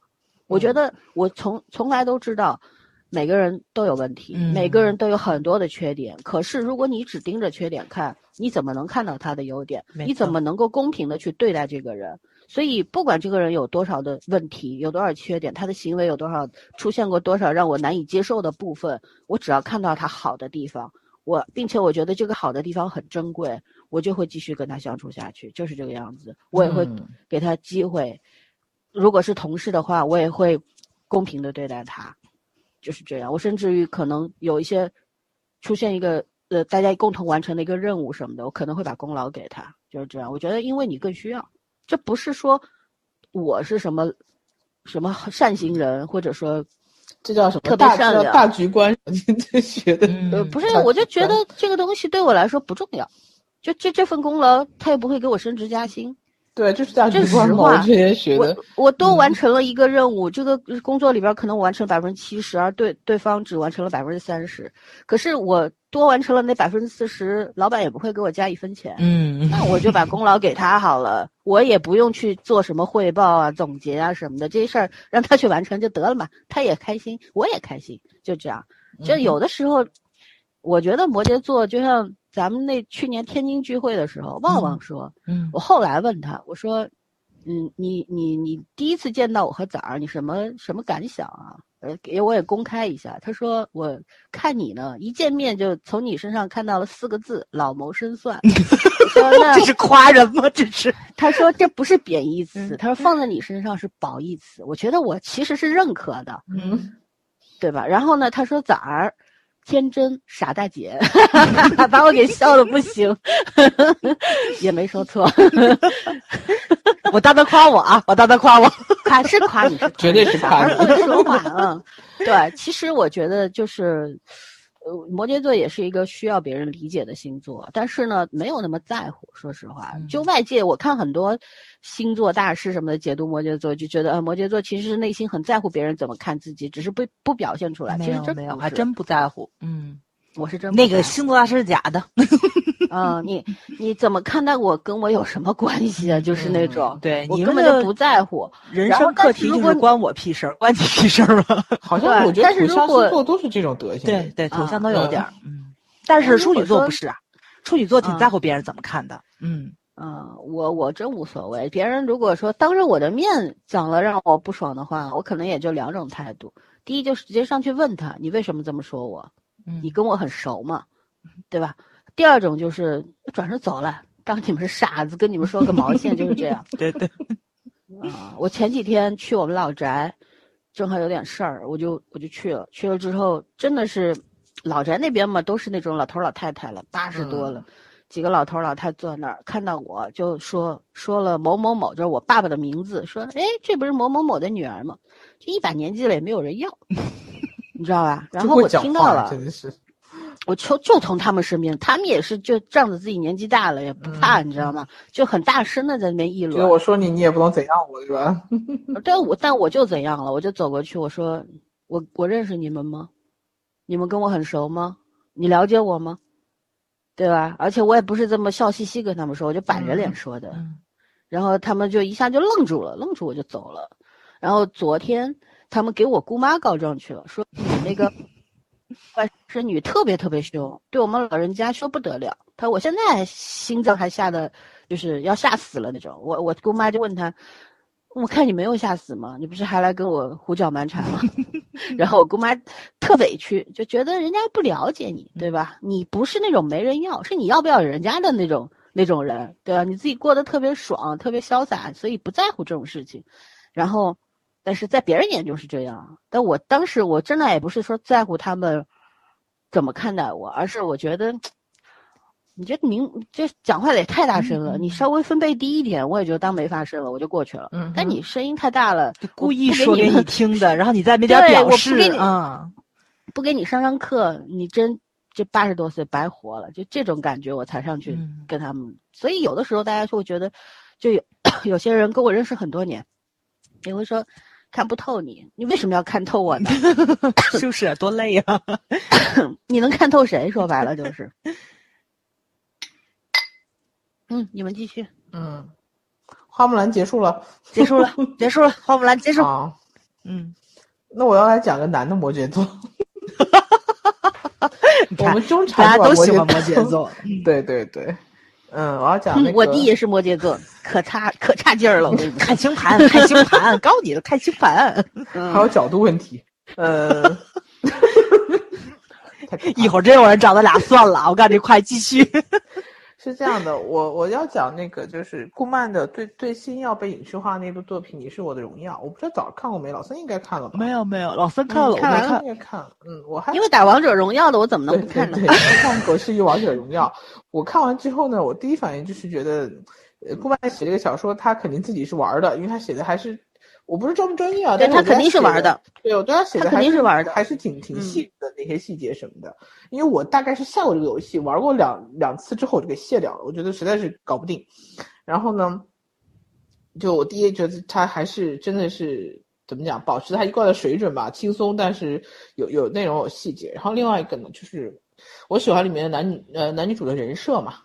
后来我越看越觉得男主像摩羯座，真的。然后所以呢，先说个无关的话，就是这次影视化的作品选选角我是非常非常不喜欢的。选了谁？你不知道吗？影视化，杨洋，杨洋和迪丽杨热嘛洋热巴，对啊我说我完全我我觉得，哎，我跟你说啊，嗯就是我看这个小说的时候，我觉得女主就是按照热巴写的，什么？真的，我觉得热巴你知道很合适我现。在觉得谁合适吗？不知道这个女主其实，这个这个女主其实本身来讲，娱乐圈的很多女明星都可以演，因为这个女主不是很性格很复杂的那种人，她嗯不是那种，就是说大部分人都可以演，我觉得娜扎很合适。然后呢，男主，你们是专招着漂亮的没演技的女演员推吗？他 的角色就热巴一个是有演技的，呃，那个角色就是一个花瓶式的角色，他的那种嗯丰富是在背后，跟她性格是很阳光，然后很外向的。女主的性格我觉得像是白羊双鱼，真的。然后那个男生真的很像摩羯，因为于途这个人呢，男主我就不说我是我我觉得是谁适合谁，但我真的我觉得不适合杨洋，因为他是男主是一个航天工程师，他其实是一个航天器的设计师，航天探测器的设计师，所以我觉得顾漫当时写这个可能是对航天有一种，大概就是有什么向往受到什么灵感，对对航天有那种嗯。向往，而且他写的东西还是挺挺细致的那些。但是这个男主是从小到大都是学霸，就是他周围的人都没他学习成绩好，但是他是做了一个很沉默的一个，为了他自己的理想，就做他从小到大的理想，他最后去去做了一个要隐姓埋名、很默默无闻的一个航天工程师。然后他周围的同学都是什么投资基金的呀，然后什么那种呃，反正都是金融界的大牛，就是就是那些或者是出国留学的这些大牛，只有他一个人就是做了一个相对来说生活很单很单调，很甚至有点清苦的一个普通的航天工程师，因为在那个圈子里面，聪明人也很多，然后聪明的有理想的，就是说能扎根的也很多，然后中途就是他虽然因为好像觉得就是一个是因为周边的人，另另外一个是因为父母就是生病没有跟他说，有一点内疚感，想过考虑去换行，但是最后还是又回到了被女主的被女主的一个他不小心知道的，就是呃怎么讲呢一一种期待吧，然后他还是决定继续去做他这个航天工程师。然后我就觉得这男主开始，我为什么觉得他像摩羯呢？就是他所有的行动是在语言前面的，他不是那种会讲的。然后比如说他追女主的时候，然后那个当然女主小心思很多啊。女主为了约他，就女主从小喜欢他，但是被他拒绝过，因为女主觉得你看我这么漂亮，这么优秀，我虽你我虽然没有你聪明，但我也不差。但是为什么你就不喜欢我，就喜欢隔壁的那个那个长得也不错的书女女书呆子，好像就是你很嫌弃我一样。男主那会儿其实也不是嫌弃他，但男主那会儿的心思就是在读书上面。然后后来到长大之后，同学会再见再见面的时候，就是女主会小小心思让男主去帮她那个修修一些小电器啊什么的。然后男主就，其实男主知道那个女主是故意把那么多心弄坏的，但他没有表达。然后他就是默默的去帮女主做这些事情，然后甚至于，呃，他住的地方离女主的住的地方，每天光单程地铁要坐两三个小时，往返都要都要半天时间，他也从来没有跟女主讲过。就是我真的觉得这个太像摩羯座了，而且真的是，呃，有理想，然后坚定于自己的理想。我我这个，我其实一直觉得让我让我佩服摩羯的地方在于说，呃，倒不是第毅力和坚持，是在于这个星座从小情绪就很稳定。嗯我觉得这个是一种类似于天赋一样的东西。是的，是的，我也听说过好几个摩羯座小孩特淡定。对，大部分的孩子，你知道，大部分的孩子小时候天性是没有没有那么明确的差差异化的，就是不像大了以后，大家就是都有一个很很典型的性格在里面。小孩子大部分都是主要还是靠先天的家长、家庭的什么，就是这种情绪上的东西。但是我我真的听过好几个摩羯座的孩子，我跟你们讲过，有同学家老大是水瓶座的女生，老二是摩羯座的男生，都是典型性的。然后你们想一想，他们家每天是什么样鸡飞狗跳的情形？是，老大这个是很典型的水平，就每一天脑子跟爆炸一样，就想出来各种各样奇怪的主意逗他弟弟玩儿。然后小那个呢，就从小就是很典型的摩羯座，典型到什么程度？他就是他妈下班儿，然后他就固定要给他妈开门，然后给他妈递拖鞋，然后就就特别贴心，然后特别就你你不让他干他不行，就跟仪式感一样，你知道吗？然后每天晚上睡觉前，当时我才两三岁，每天晚上睡觉前就要固定关他们家那个电视，就是这个总电源，就是电视机的那个电源，不让他关也不行，就他会跟你不满意，然后就很沉默的跟你怎么讲，然后就去拒绝或者是表达他的情绪，但是从来不会哇哇叫。然后我同学自己都说，我说他说这摩羯座真的是从小就定力很强，他说我我们家儿子是真省心，然后女儿是真糟心。就就他说这个，因为也真的没有人教。然后他说这孩子从从小到大就是真的脾气很好，就一直没有什么很明显的反反抗的或者是很很焦躁的情绪。然后所有的行为就是他有他自己的行为方式和和准则，你不能去违抗他的。你违抗他的话，他就会很很执拗、很固执的那种跟你闹别扭，但他也不会你嗷嗷叫，但他会表达他的不满。就是他必须要按照他那规则来。我说这么大年纪的孩子是谁教的呢？而且小时候都是跟着爷爷奶奶、外外公外婆长的，又不是说谁特别去教他这些事情。所以我觉得可能摩羯真的先天上面有有一种对于人生的这种怎么讲，就是本能的一个导向，或者是本能的一个一个性格。我反正是没有见过特别夸张的摩羯座，就是比如说很自来熟啊，或者是特别热情啊，我是没有见过这样的摩羯座。嗯。对，但毕竟都是很很稳定冬。天出生的嘛。对，就是深藏于地下的那种很稳定的，但是很就是很很耐这种艰难的环境，就是对困难没有什么特别大的抱怨。冬天过后就是春天了，其实冬就是冬季出生的人，就是主的就是就是储藏，就是可能。嗯，内内涵的东西会比较多一点，就是他们所有的吸收的东西，其实都是深埋的那种，不是那表上都都看不像狮子。对，狮子座左右，你看狮子、处女，还有那个什么，那个那叫那那那个天秤座，都有点完美主义。还好，天秤天，但是我觉得三星座都有点完美主义，而且都挺严重的。双鱼呢？啊？双鱼没有完美主义，我觉着。双鱼有，双鱼有很强硬。我其实是这样觉得，就是说冬天生的这个星座，尤其是摩羯，因为摩羯生的是最冷的时候嘛，所以他的情绪首先是最最最内敛的，就是一般人很难从他情绪上看到他有什么变化。就第二，就是他为什么大家会觉得他好像不太怕困难或什么呢？因为那个时候是整个自然界最环境最糟糕的时候，就是从资源到到这个生态都是最艰苦的时候。我是从那个时候长出来的摩羯，是对这个东西没有什么太大的反抗，因为生态环境就是外在条件就是这样的，我只有去努力，然后去改变，我没有什么可以埋怨或者是值得抱怨的地方，所以我觉得这可能就是他耐性很好，然后他的那个抗压性也很好，这是一方面。然后另外就是，但是为什么挨着挨着摩羯的水瓶座就很奇怪呢？就跳脱性很大啊，发了呀。春天了呀，发作了呀，就是我觉得就是因为水瓶和双鱼都是有一点点就是季节在变化，而且很不稳定的时候，就他的那个情绪就不是很稳定，而且总体来说，冬天生的人就没有夏天生的人热情，这是一个很明显的、很明显的一个表象。有时候就是很奇怪，这自然更替也是也是也是有点道理的，我觉得，嗯，对。我爸说我生的那一天雪下的好大好大，是他这辈子见过最大的雪。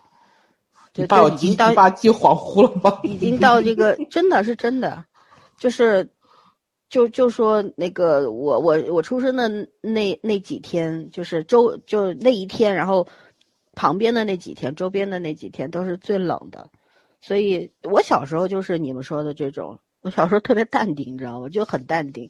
我妈都会就生出来之后是被医生打了好几下我才。我同学的儿子跟你一天生的。对。突然想起来了。就就是这种这种性格，可能就是天生的吧。对。然后我我生日那天就是清明节，就是按照农历算是清明节，所以我好像从小都喜欢雨天。好吧，你应该来上海生活。啊，不用了，太太湿了就算了，我还要买抽湿机。我可以送你一个，笑死了。哎呀，反正我觉得于途就是真的是摩羯，然后那个女生就应该是白羊双鱼，所以我觉得他俩好般配啊。因为小姑娘娇滴滴又很爱美，然后又有点小作，但是性格其实很好。嗯，摩羯座适合自己生活，这是真的。跟你说，但是呢，摩羯座也不介意旁边有人，但这个人呢。就摩羯座有的时候人家会觉得好像摩羯座特别有掌控欲，想要去指挥人，其实真的不是。摩羯座只是客观的提出自己的想法，你们理不理解，你就看你们接受和理解的程度，就是这个样子。如果不行，那就换一个，就是这样。哎呦，但但说句不好听的话，摩羯座要不是跟你有点感情，懒得理你都，还掌控欲，太逗了。对，但是别人就会觉得，哎呀，你你像在指挥我呀，或者你你好像很喜欢掌控我呀，或者说你好像怎，反正就总是要站在主导的位置。其实真的不是，我觉得大家对摩羯的误会特别大，摩羯一点儿都不想，因为误会很大，掌掌控任何人从来都不屑于解解释，你们随也不解释，随便吧，你爱咋咋地。我有时候就是但是我觉得出于我很好的教养，我是会，我不会解释，但是至少我不会立刻消失。比如在网上，突然就对方经常冒犯我或者怎样，我会给一二一两次机会提醒一下。如果你再犯，那我也就会跟你嗯，就是说一句，对吧？咱不适合继续聊天儿，或者你改变一下你的方式，我再继续跟你说话，会这样说。但是很多摩羯可能就是直接拉黑了，再见，嗯谁也谁要跟你理你啊？就是这样。我会照顾别人的想法，有的时候我会更多的去照顾别人的那种心情，因为我觉得不是每个人都有那么强的承受力的，有些人可能就是因为我我知道我嘴很毒，但如果我被冒犯了，但是我立刻反击，会让对方可能他对我的冒犯我没有在意，可是我的反击可能会让他玻璃心碎了，是的，没错。所以我会照顾到别人这一层，所以就要么就客客气的说两句，要不就忍住不说，就是这样。但呢，也会被很多人误会，就觉得你这人好像过于清高啊、傲娇啊，然后脾气不好呀什么的。我心想，哎呀，你要这么看，我也没有什么好说的。那你我跟你说得着吗？我跟你说，你信吗？就是这样，那我就不说了，就是这样的。嗯，对嗯我觉得顾曼写好书的时候，大概是没考虑星座的。可是我觉得这个男主实在让我觉得，他可能参考身边身边的朋友，但这朋友可能恰好是摩羯座。嗯嗯，就关于理想啊，关于坚持啊，我觉得包括他日常的一些行为啊，真的喜欢一个人也是默默的，不会去讲那么多东西。对对但，是他真的会替他考虑很多，也就是为什么后来他会中间选择分手，因为他觉得我要当一个科学家或者当一个这种航航天器的设计者，是不可能会有机会生活在光鲜亮丽的明星身边的。嗯，嗯，我有一个双鱼座的呃朋友，然后嫁的老公是摩羯座，他们两个人谈恋爱的时候，就我这个朋友每次来跟我抱怨她男朋友的时候，我都觉得他是在炫耀。就你们有你们有那种感受吧？我有、就是我有印象，你这个朋友。对对对，我可能节目里也吐槽过他，然后会觉得就不会说甜言蜜语嘛，这是他最大的一个槽点。然后其他的事情都给你做的是，就是特别特别的周正，你知道吧？是不是周正双鱼会那个词？需要那种呵护的感觉嘛？但、嗯但是就是他所有的事情都做到了呀，就是是你要表达呀，人类是需要表达对和对对对对，就是就是。双鱼座的耳朵是需要甜言蜜语的，但是摩羯座恰恰是不会说哦，我把这个事情给你做到了就可以了。就他们两个人结婚装修房子都是老公自己去的，就是喜好按他的来，但是实操全部都是男方上。我去，这简直是太幸福了，好不好？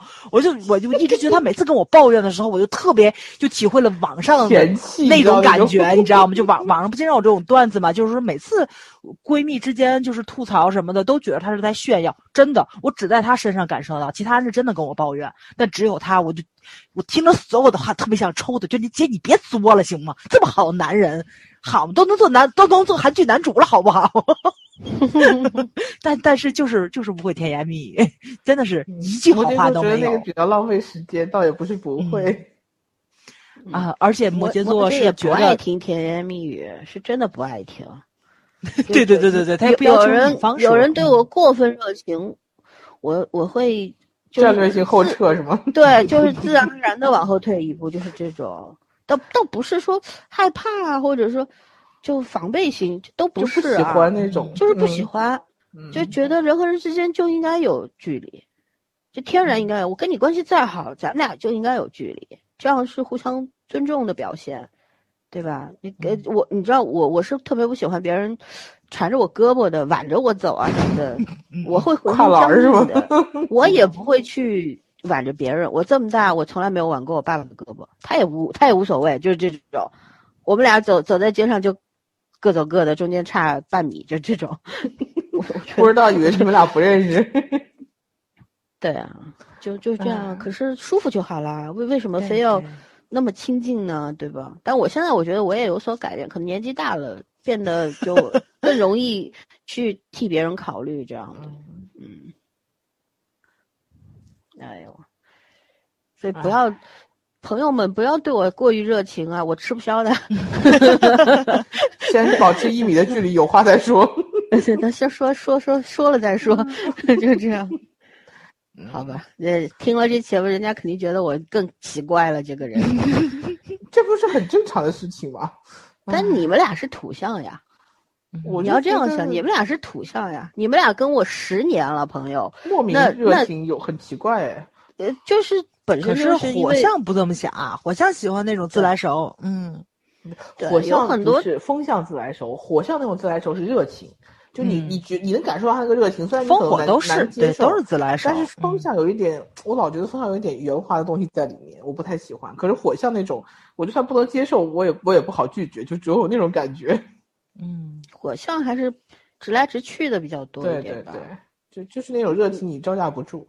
我嗯我有个闺蜜，我闺蜜也不多，就那两三个，有一个白羊座，我的天呐，哦，白羊座我喜欢，我好喜欢白羊座。白羊座段子巨多，我这也是。就就就特别那个可爱啊，你看老老三沉默了，那是因为那是因为他可闺蜜可爱不是水瓶座，你知道吗？不是可爱呢，是可爱的，毕竟我跟他认识快二十年了，对吧？对啊我能，我觉得我们能够互相忍耐，他他肯定是可爱的，但是呢，就是觉得，就是他的那种那种热情，那种冲动，也是一种天赋，就是，嗯就是，就坐在那儿，大家讲一个什么事儿，他就会突然特别嗨，就很手舞足蹈的什么。就前两天我们在聊买个理财产品什么的，我我然后我有个朋友推荐了，我说我考虑一下，我就我就跟他说了那名字，他两分钟买好了。我说你就不去看一下那种就是里边那种合同啊，然后这个客户需要提醒，他说为什么要看？你朋友推荐，我说嗯那我朋友也不是专家呀，人家只不过自己买了这个，然后觉得他觉得还可以。我说理财有风险，你懂不懂？他说买都买好了，管他呢。然后他就说我这个 A P P 删掉了，我过半年再看。绝了，简直你知道吗？就是包括他追星，他他追星是这样的，一个季度一换，有的时候可能只有两个月，就他那个热情来的飞快，然后去的也飞快，就那种。每一次都是要把自己烧成灰烬。我天呐，追的时候那个那个热烈惨无人道啊！然后烧完了就结束了，换一个继续，就是叫永远有烧不完的热情。啊，真好，哇、天，这是电力公司的，这就是白羊座的热情啊！我觉得白羊座真的他是他儿子都受不了他，你知道吗？他儿子是个小学生，他的儿子都受不了他，就那种受不了。但是他儿子跟我关系就很好，他儿子也土象吧？他儿子射手座，那为什么？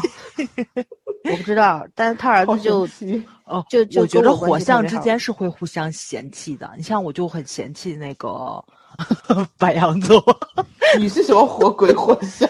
我我我大部分都是狮子呀，我除了太阳落在处女座之外，我剩下好多都是狮子呀你，半只火四大行象星在狮子上。你知道吧？我嗯我我为什么去研究星盘？就是因为我觉得自己不像处女座啊！一看星盘，哦，明白了，了解了，就就这德行，没办法。对，我也觉得我不像金牛座，事实证明我的金牛和天秤对半儿。嗯，唉，早上也是那种，可挺有时候那种他他好不典冲动起来也是很可怕的，好吗？我对对对我我给你们讲过吗？给听众们，有些老听众肯定知道，有一年我们俩去了青岛，然后呢，他在去青青岛的去机场的路上遭遇了这个机场的那个什么来着，反正建造的不合理，对吧？建筑不合理，然后导致他、啊火车火车火呃车，火车嘛，反正是嗯淌着水，然后把箱子也弄湿了，裤子也弄湿了。然后呢，他在微博上吐槽了一句，结果呢，他们天津一个人就跟他一直辩论了三天。嗯他你知道早上就号吧，微博公众号好像是。没有，就在微博上，嗯他是自己微博嗯发了一句，可能艾特了什么天津的那个，没艾特，然后是、啊是一个大 V 转发了我这个吐槽我，然后就有、嗯然后就有一个人就一直在跟我辩论这个事情，嗯你知道吧？就是就是天津的真的基础设施，我我哎我我就觉着我体会到了外地人的感受，你知道吧？就你到了一个嗯陌生的环境。不合就是理，你不合理，你找不到地方，然后你又比如赶火车赶上天气不好，就这种事情，下雨了嘛，然后所以所以你的情绪是会非常激动的。我一个天津本地人，我都觉着很气愤。我就想，外地的人来到咱这儿，而且就以前有人吐槽的时候，你会觉得不乐意带走啊，对吧？你你肯定会有这种，但是你现在出去旅游次数多了，我不是小时候了，我也不是中二病了，我去了这么多个地方，人家南京地铁站三十多个出口都能写明白，你这就四个出口，甚至有的就俩出口，你都写不明白路怎么走，你这就有点过分了吧？你这就、嗯就就是，尤其在东站、在西站那个地铁站里面，就那个地铁站跟火车站，就是很容易就走丢了。嗯，你这再赶上现在防疫，哈，大家就乐大了，你知道吧？我经常是看到，比如说，就是要要走过去了测体温，那个人又出来了，肯定又走错了呗，这就是我们 去年去天津，在机场碰到了同样的问题。他就是嗯我们要到地面上打车嘛，然后他就说从那个什么 A 口出，还是什么 A 柱出啊，反正就记得是一个字母 B 还是 A 来着。嗯嗯，然后我我和卢卢还有小 P 三个人，我们就就到处找，你知道吗？直到 走到了，就真的走了冤枉路。然后一抬头，那电梯老不长了，看到电梯的尽头有一个 A，这能看得见吗？这个对，中间是没有任何指示牌的，而且指示牌你也看不懂，就跟这到了上个就是自己上北京摸过去的，太可怕了。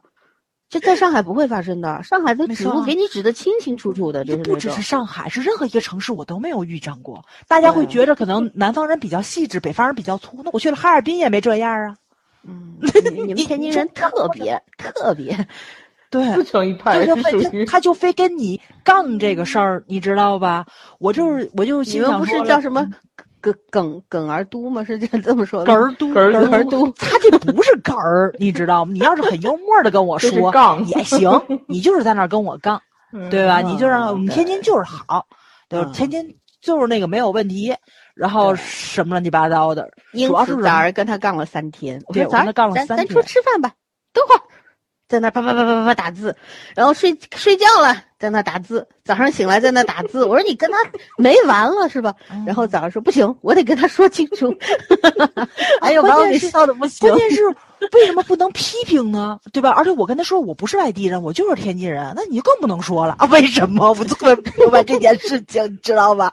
我不更不管我是哪儿的人，嗯我可以表达我自己的情绪吧？你这言论自由啊，而且你还是个大 V 火象星座的冲动出现了吧？你看他没完了，嗯就 就就是就是这个事儿，咱们要说的是火象，就是有的不是火象，是说就性格当中那种特别固执，或者说这个星座它的那个特征里边有那种嗯冲动的固执的成分，火象星座的较真儿，在在胜上负欲被被他激激发在出来了。早上身上是非常非常非常明显，但是他有的时候特淡定，有些事儿他也没当没发生就就过去了，就过去了，就是这个样子。就但就所以说星座这个东西，就像他们俩说的，要看星盘的。嗯光看你说你是什么座的，那肯定不对。我就是我我就说摩羯，我弟弟也是摩羯，那摩羯跟我完全不完不是一个样样子的，嗯，绝对不同。我身边好多摩羯座也是各有风采，对啊，而且你想，如果 如果地球上这几十亿人口全部都只有九十二十二个不可能的，太对可怕了。对对对，咱们就有一些特质是符合这个星座的，而且你要看，可能那个人还未必是那星座，他可能就是外显，比如上升在那里，嗯，对吧？显现出来的是那种性格的人，所以还是还是看星盘，嗯，而且星盘有时候也也不太一样，对，嗯也会变的嘛，对吧？是的，是的，的，因为你要做合盘嘛，就就是今年天上的星星的角度跟你的星盘对应上的合盘，然后你去看我，可以，这期节目结束肯定声明一下，我们两个不做盘啊，对对对，不看盘 太累了，定会有人 太累太累，真的太累。我江湖洗手很久了，仅限于科普啊，大家不要找对他们俩啊，仅限于科普要收嗯费的，知道吧？好吧，咱不跑题，一个半小时过去了，我赶紧把第二个人说了，行吗？快快 快！嗯，我这第二个人想到现在，对想说了这个《机智的嗯医生生活》里边的李义俊，曹真是饰演的嗯这位，就这几个角色呢，我都很喜欢，可是呢，我格外喜欢他。和甄金浩的那个角色，这俩是我最喜欢的。那么李义俊呢，其实我也不太好判断他是什么星座的。我觉得他特别专业，在业务上面是绝对是尖子生，是吧？而且非常的嗯沉稳。然后呢，无尽的这种执行力，一个月能做十几台什么这种超高难度、长时间的大手术。然后呢，但是他又特别逗，也胜负欲也很强。然后呢，嗯喜欢唱啊、跳啊什么。那有的有些像白羊吧，就是那种嗯，是的，来熟、热觉得很像。情什么的。嗯但是你说他那个非常在职职职场上面那种专业上面的那种表现出来那种魅力，又是什么呢？又符合什么星座呢？你们俩说说，我不懂。呃，其实我觉得他挺典型的白羊座。嗯，嗯，他职场给我的感觉不是很像。对啊，像什么？他白羊座工作室不也这样吗？我觉得白羊座就就是白羊座给我的感觉就是沉不住气嘛。对嗯他压不住，倒没有他，就我我爸不是特典型的白羊座嘛，而且嗯可能是就是受时代的影响嘛，他们那个时代经常有下岗啊什么的。我爸其实换了非常多份儿的工作，他现在退休是以厨师的身份退休，但是在此之前他也做过其他的工作嘛，包括他现在就是在我干爹的店里帮忙，也是跟他原来的厨师是完全不搭嘎的那种工作，他都做得非常好。就我跟我爸，你知道吗？每次吵架，在因为工作上事工作上的事情吵架，都是因为就是这个对待职业的态度，你知道吗？他嗯在嗯工作上就挺像摩羯座，就一定要一板一眼，就是你要做到你最你最大的努力。但我就不是，我就就什么都要做八十分就可以了。我这样说也不对，不是八十分啊，就是做到我满意就可以了。但是我满意绝对不是要要求完美，我只要到八十分，就是我人生，比如没错没错，我就觉着那种就是比及格线稍微高那么一点点，我满意，他满意，老板满意，然后家长满意就可以了。我不要求做到极致，我觉得那样那样也很给别人压力，你知道，而且而且我自己压力也很大，累不累呢？我希望是能忙里偷闲那种，但他就不行，他就不行排。除法，他肯定不是处女座。我爸就是白羊，和货真价实的白羊谁啊，李一俊嗯肯定不是处女座。嗯，因为他李义感觉不是处俊像你要谈他的专业的话，你肯定要加上他这个医生这个职业信仰来做加持的，对，因为他们这个嗯职业跟普通职业是不一样的，对吧？你你因为嗯你对面对的生死是人命，所以呢，他即便他是个白羊的话，但是他如果就是一个非常专业的人，巨蟹，我跟你说，嗯，他给我嗯。的感觉有点像巨蟹。然后嘞，不是，然后就是那种状态上，因为你其实他他的人生经历还挺复杂的，就是属于比较倒霉的那种那种人，但是他就巨蟹工作上是肯定没有任何问题的，就他工作上表现出来那种细致程度不输给处女座，就起码是看上去的那种表现现象的是不输给处女座的。嗯，那是肯定的。但是同时他那个细心，对他那个他那个下来那种细腻的那种感觉，我觉得是蛮蛮有巨蟹的那种点的。但他那种逗逼性性格真一点都不都不不好说巨蟹。巨蟹下面，巨蟹下来有时候也也那样。就巨蟹的冷幽默，我觉得是摩羯式的那种，绝对不是白羊式的。呃，他我我倒没觉得他像白羊，他可能会有地会有上升什么之类是白羊，但是我总感觉他背后的那个那个给我的气质上的感觉是巨蟹的感觉，嗯就是说他其实是很，呃很有魅力，然后很怎么讲很温暖的一种感觉，但是倒回来说，巨蟹座也很盛产。咱咱俩这就快打起来了。我一直觉得摸那个那个巨蟹特别冷，no，哪温暖？你跟巨蟹男谈过恋爱吗？没有。对，他没谢谢，我没有跟十二星座任何一个男人谈过恋爱，你应该说你跟十二星座每个男人谈过恋爱，我还 受不了了，简直是。巨蟹座其实人前人后，就是他他人前人后两副脸是很是很明显的。就是你如果跟他不是很熟的话，他的专业性上是没有没有任何问质疑到任何问题，可是他对你的私下态度是比较冷淡的，是真的。可是可是如果你是跟他比较熟的人，不管是站在哪种感情上熟，因为巨蟹在情感上，水象星座在情感上都是他们的弱点，所以他对你的那个态度和那个状态就不一样了。嗯我觉得他结合他的这种经历啊，包括包括他后来这个选择的职业，我其实觉得他是有点像巨蟹。但是，哎，但是话讲回来，巨蟹座要生产渣男，也是一个很奇怪的事情。没有，我就再一次跟反驳他啊！巨蟹男，我跟认识的都是说啊，好男人，对对对，但是我认识的都是真的好男人，包括我自己经历过的都是这样子的。是的，圈圈经历比较多啊。没有，我但是我我但是我身边就就四个，但是真的我身边嫁的非常好的，过得嗯非常幸福的，都是嫁给了巨蟹男。因为他们嗯主要问题在于情感不稳定，别的倒没有什么问题。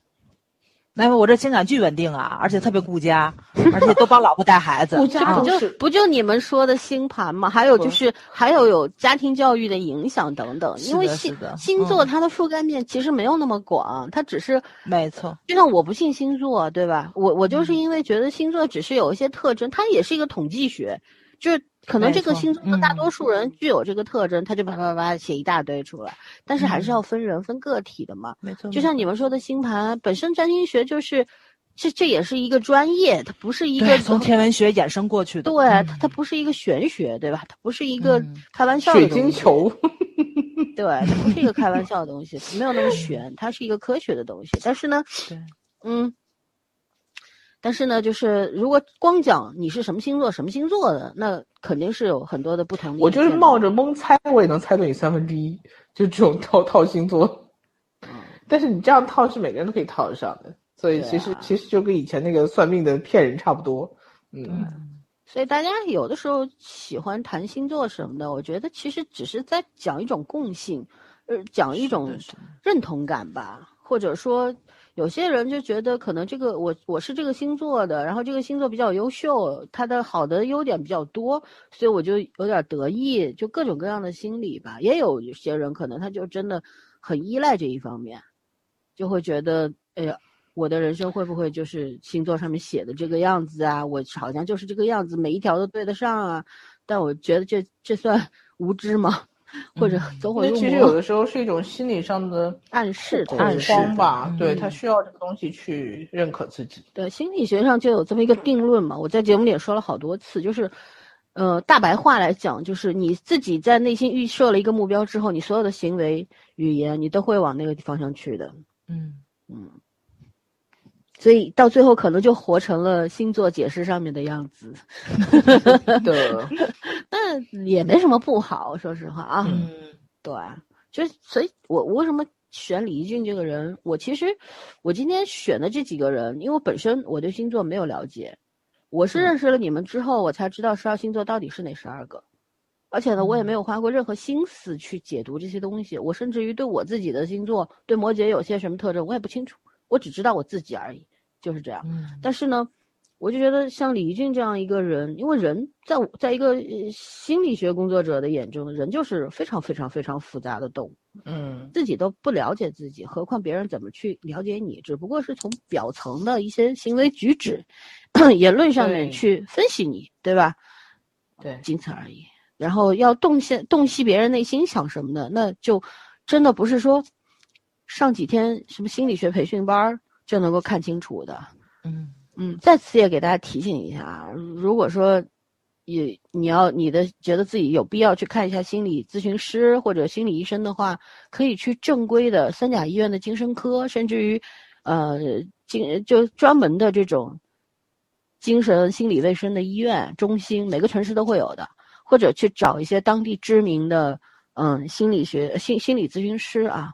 但是呢，因为现在国家没有一个统一的关于心理学的颁证的这么一个机构，有些心理学学会出的证书啊，或者说 咱们合理的理事会出的证书，那它不是同一个，你知道吗？是在认定上其实是没有标准的，没有统一的，这个市场还是非常混乱的，导致于现在很多人在里边浑水摸鱼，所以有很多人嗯。可能，你嗯，我就教大家一个窍门，你去网站上找心理咨询师，你们当地的心理咨询师什么的，你就看他头衔下边那斜杠，写的特别特别长的，不要去找他们，真的 是的，是的，是的。啊、嗯然后就这种普拿一个三级证，然后就出来忽悠人的这种也不要。虽然现在咱们政府也在管控这一方面，对吧？也不会让你随便考，有些东西也推翻了。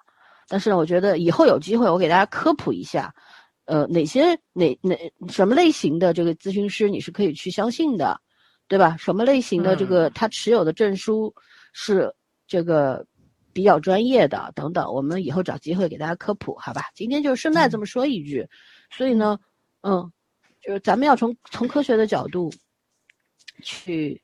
呃，对待自己的问题，然后呢，像星座这个呢，我觉得它是具有一定参考性，但是呢，它绝对不能作为一种坐标或者怎么样，它就是一个参考性，对吧？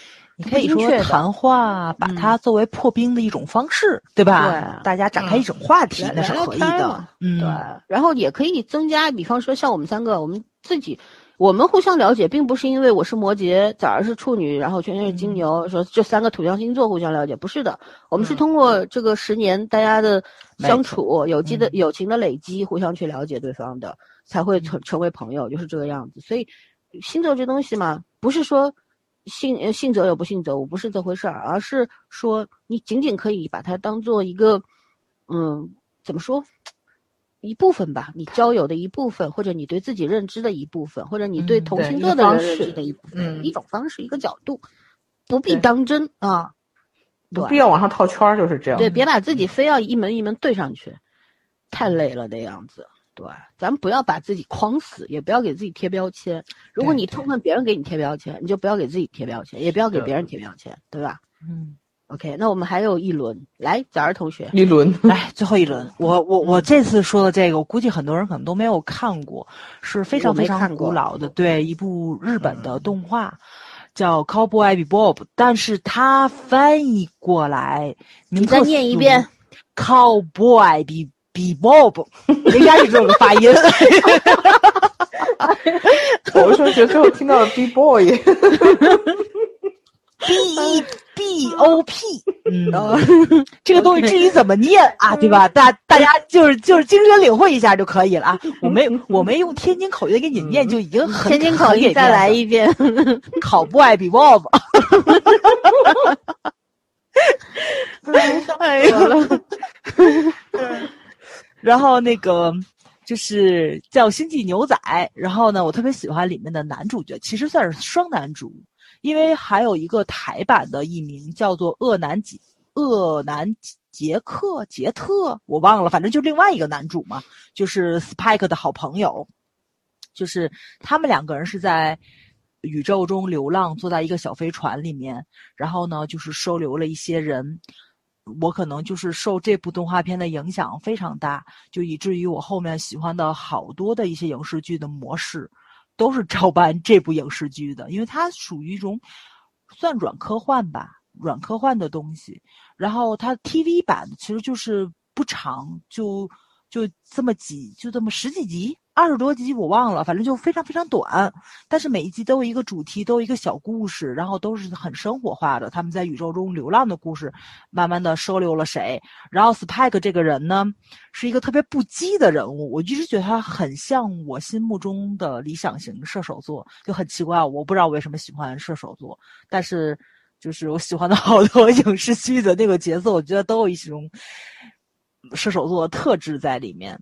然后 Spike 这个人就特别的不羁，然后又自由，而又很散漫。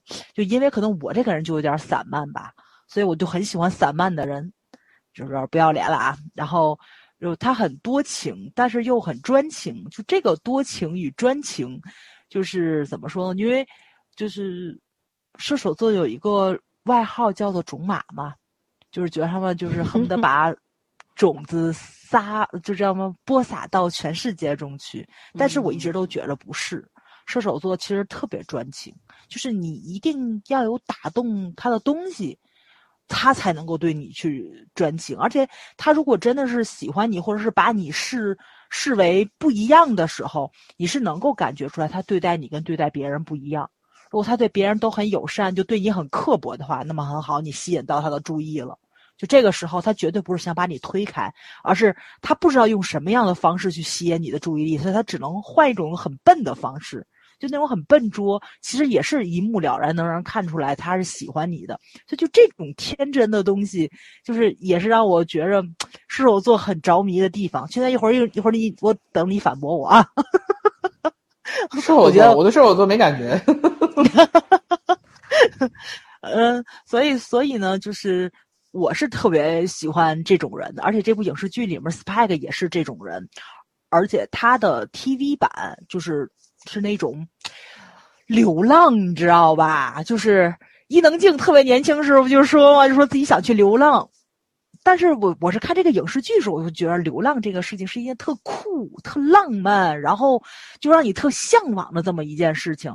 但是他的影视就是那个呃，就是那叫什么来着？就电影版，就结局是一个非常悲剧的结局，就是所有的人都都回归到自己的一个人生线上去了。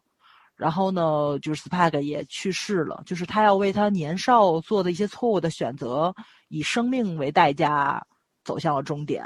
然后杰特呢，就是自己开了这个小飞船，继续在宇宙中流浪。就所有的就是算是物是人非吧，其实是一个悲剧。但是如果你单看 TV 版的话呢，你会觉得就是生命的长度不能够代表一个人生命的宽度，它其实是用一种特诗意浪漫的东西。通过科幻宇宙这种方式，就是去讲出来了一个人活着到底怎么说呢？算是讲了个人生吧，就那种，哎呀，我也不知道这种腔调叫什么，反正就特高级，你知道吗？就就是我以前觉着很高级，我现在看依然觉着很高级的那种高级，因为从文本到配乐到配音。都是日本的豪华阵容机，然后画面制作也非常棒，分镜头无可挑剔，而且它真的 TV 版的每每每一小集，然后你都会觉得非常的无厘头，但是又很有意义，你知道吧？就比如他们在宇宙中，我就一定要给你讲一集这个这个版这集叫松板牛肉，大家都知道日本松板牛肉讲这个合适吗？呃，松板牛肉嘛，这是个恐怖故事。真的不是吃的事儿，就是他们在宇宙中流浪嘛，然后就是食物消耗的非常快。突然间想起来了，冰箱就是这个，咱也不知道为什么飞船上会有冰箱啊，而这个冰箱从来没出过境。突然间想起来，这里面有个冰箱，冰箱里有松板牛肉。当他们拉开冰箱的时候，发现因为长久的这个时间已经变质了，松板牛肉在宇宙中长出了 自己的那个变活了，你知道吧？他就开始在这个。飞船里面疯狂的咬人，他其实是以一种非常喜剧化的形式拍了一部恐怖片儿。但是最后呢，就是那个谁，Spike 就是打开了，就是那个飞船的舱门，把这个松板牛肉，然后这个呃困在了冰箱里，然后推到了宇宙中去，然后这个大舱门就关上了之后，这个请看下集，我估计就是异形。就是他，他对他是这种以一种恶搞的形式，你知道吧？就是就是这个东西，它变它变活了之后，然后是一个恐怖片的一个前传之类的，就很很像异形的前传。就它那种前瞻性，我我也我也说不好啊。我就觉得那个脑洞开的非常的无厘头，但是又让你觉着吧，很有背后的深意，就是就是。他可能是想讲很多的主题，但是他又没有往深了去讲，他是一种喜剧的形式去展现出来，而且每一集都是这个样子。包括就是有有有一集就是那个谁，就是 Spike 特别讨厌女人，特别讨厌小孩，特别讨厌动物。最后他收他收留了一个失去记忆的女人叫飞，然后有收养了一个小孩叫埃德，还有一只就是智商非常高。被人类改造了，然后跑出实验室的一只狗叫艾德，啊不对，呃叫艾恩，所以就是 他讨厌的东西最后都在飞船上了，所以就是那种口是心非，我不知道就是能不能感受他的那个点，就就你明白吗？你看的过程中，你会觉着就是这个人生中你特别不喜欢的东西，它永远会出现在你的身边，而且避无可避，而且这三个人在他的人生中起到了非常巨大的作用，就以至于是可能是幸福的生活。来的太突然了，所以他的那个悲剧的结局必然是要来到的，而且他那种康然赴死的那个感觉，就他知道自己去了肯定就活不了了，但是他还是要去，因为那是他必须要付出的代价。所以这个故事背景啊，就是还是一个怎么说呢？就是你看了半天，其实就是在看有点人生哲理的这么一个东西在，就他那个腔调拿捏的非常好，他用了非常文艺的方式去讲了一个非常科幻的故事，就以至于后面就是好多这样的影视剧，我特别喜欢的《萤火虫号》，就是拍了一季美剧就被砍掉了。嗯，然后《生活大爆炸》里面，希尔多一直在念念不忘的那部美剧就是《萤火虫号》。然后因为《萤火虫号》的粉丝非常多，以至于有的粉丝就非常有钱嘛。然后呢，又做了比如说公司的高层，所以《萤火虫号》拍了一个电影版的结局。其实是，就是我觉得这个故事也很励志啊，就是告诉我们追星的终极目标是什么？自己做老板。对，哎，不是前段微博上有一个，就是啊，本来是一个站姐，嗯现在做了现在国内三大其中之一的娱乐公司的老总了吗？对啊，就真的是，就一一定要有这个，嗯，对吧？你要这喜欢这个个人喜欢到什么程度，你才能做到这个份儿上？我想问这个问题。就他那那个娱乐公司老板特逗，那那那那个微博上有一句评论，我还记得印象很深。他说：“嗯，如果你对你喜欢的爱豆就是真的很痴情嘛，然后呢，你又看不上其他爱豆，怎么办呢？那你就自己制造爱豆吧，就 自己培养，按照你想要的方式。养成系。对，因为这种就是这种段子在欧美还是挺多的，可能咱们国家就是这方面的营销做的并不是特别到位，或者说是可能还，呃，大家也没有开开开拓这个思维跟这个角度嘛。欧美特别特别的多，就咱们看到很多影视剧的重启，都是因为当年就是那那帮年轻的电影人进入到了决策层，所以有一些项目才重启，比如说那个什么，就是那个《神秘博士》，《神秘博士》重启就是因为他的粉丝长大了，然后呢 进入了决策，所以就重启了。因为这是一个非常老牌的剧嘛，断过一阵儿，后来重启了，嗯就是因为这个。然后还有就是我特别喜欢的小站小舰长，那个，但是现在又又开始搁置了。就是就是你如果说特别喜欢的话，然后又有自己的能力进入到决策层，这真的是特别酷的一件事情。嗯。然后萤火虫号的那个就是那个 Captain 就 Captain Mal 就特别像那个谁 Spike，我到现在都觉着是。然后书之后演的所有的角色，我觉得都有那个谁，嗯，Mal 他的那个样子。就咱前些日子看那城堡书，那叫什么来着？那个，呃，那个美剧叫，哎呀，石死活谷群宗想不起来。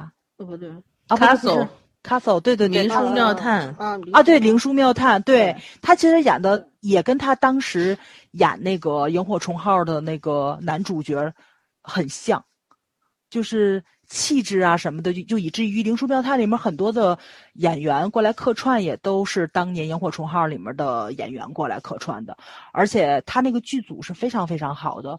然后你看演员的幕后采访啊，他们事后又很多年以后重聚到一起去。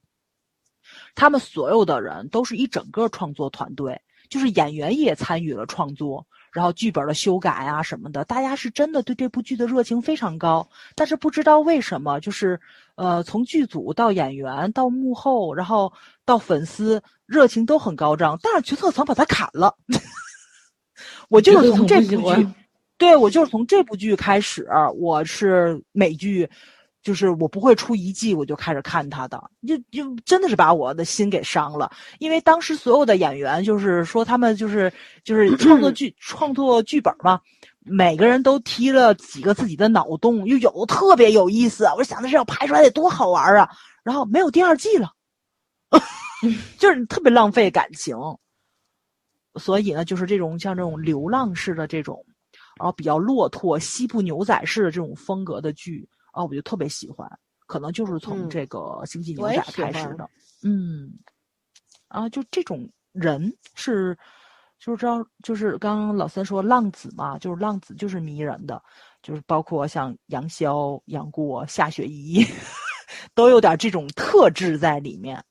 他嗯不会因为某一个人，然后就怎么说呢，就就停留下来，但是。当他爱一个人的时候，他是真的可以把自己的心肝脾肺肾都掏出来的那一种。所以我还挺喜欢射手座的。嗯，嗯，讲完了，结束，讲完了，甜甜来。啊，我讲那个 CSI 那 Grayson 嘛，我我其实是蛮喜欢这个男主的，但是我想了半天，他也没有其他的星座符合他，他真的有点像水瓶座，就是，嗯、对这个世界充满好奇，然后什么都喜欢学，但是就是感情比较淡薄，就水瓶座对感情的需求其实没有那么强烈啊，我觉得这个还挺符合他人设的，因为他这个十四，他贯穿了九季还是八季，我记得，呃，基本上就是说，你觉得他从专业水水准上来讲是无所不能的一个人，然后非常的，呃，知识知识层面非常渊博，而且真是天文地理无所不知，还是很严谨。就我当时看这个美剧，让我觉得一下打开了世界另外一扇窗，就我真的第一次发现，因为港剧看的很多了，但是港剧终究还是没有美剧的那个工业流程严谨嘛。那它这个中间有很多是真实的一些一些知识的科普，所以我当时特别喜欢这个男主，而且我觉得当时喜欢这个男主的理由就在于他一直很理智、很冷静。然后我一度觉得他是个摩羯座，但是后来我觉得他不是，他是个水瓶座，因为他对待感情的那个方式，他不是说故意的去忽视什么东西，他是真的没有没有到这个点，就他对每个人都是很很真诚、很善良、很替别人考虑，但是就是爱情在就是感情这段在他这儿是很很很淡漠的，说白了就是他跟大家也有感情的互动，但是没有表达出来的点。然后我觉得这个和摩和摩羯不是太一样，而且最后你看他和 Sara 的那个感情也是那种亦师亦友，没有完全上升到我们纯粹就是说的那个爱情的那个程度上面。然后他又去退出了这个团队去做研究，我真的觉得这个挺像水瓶。水瓶来这个世界上，他他总是只有他的使命。然后相对十二星座来讲，只有水瓶和天秤是，呃，没有就是非非人性化的星座，也就是它本体不具备感情，所以说感情对他们来说是有点像平行世界的一个东西的，就是说的夸张点是没有心，也就是说你很难去温暖一个没有心的物体，嗯，就是相对来说他们会更 对，相对来说他们就更冷静、更客观。因为情感的干扰很少，所以他们就会更聪明，也然后也也对这个世界上的东西看得很更明确。所以我觉得这就是一个使命的问题。但是 Grayson 这个角色真的是在美剧上也算是开拓了一个先河吧。一个是专业，你看后来那个 NY 那那个那个剧组，就是虽然是同样题材的 NY 组那个 Mark，完全就是另外一个。我觉得 Mark 也像狮子，真的是有有勇有谋有有热情，然后他。他更他那个领导力更外放，然后甚至于他可能在警务上的一些，因为设置的不同吧，在警务上的一些内容可能会大于他在研究室的一些内容，所以风格不一样，我都还蛮喜欢的。但是如果让我想想我美剧最喜欢的经典人物之一，Grayson 绝对是一个。然后我对水瓶男和水瓶女的想印象也是不太一样的。我真的觉得，呃，这两个这个星座统计来说很聪明，就是那种。灵气是往外冒的那种感觉，就是他在一些创意上的，他在一些思维方式上的，他在一些问题考虑角度上那种非常人、非理性化的那个角度，真的是让人望尘莫及。所以有好多设计师啊，有好多这种科学家，确实是水瓶座出来的，但是同时他的那个变化多端，也确实是让一般人承受不了。呃，就是我一直说，如果水瓶座是你的搭档的话，你可能还。是一件很值得开心的事，可是如果水瓶座是你的爱人的话，你真的，我觉得还挺同情你的，就是那种你很难去把握他的思维方式和想法。也许你们两个不在一起的理由就是他累了，没有什么其他的理由，就是一种疲惫。对，这蛮有趣的一个星座，嗯。然后我也难得会喜欢一个水瓶座的角色，但是后来我觉得，可能生活里面我能接受水瓶座的男生。相对来说更能接受水瓶座男生一些，他那个思维方式什么的，但女生可能是真的太过于跳脱了，有的时候会风象星座的女生，我好像接受起来都有点无力感，嗯嗯，所以我就说，为什么十二星座里面早刚刚说的那个男女的这个差异化还是很明显的，除了摩羯，嗯、对我也是这样觉得。对，但是我的水瓶座的女性朋友特别多。而且跟我关系都非常好，就是我印象中特别深嘛，就是说世界上如果分类的话，比如说男人、女人就这种，对吧？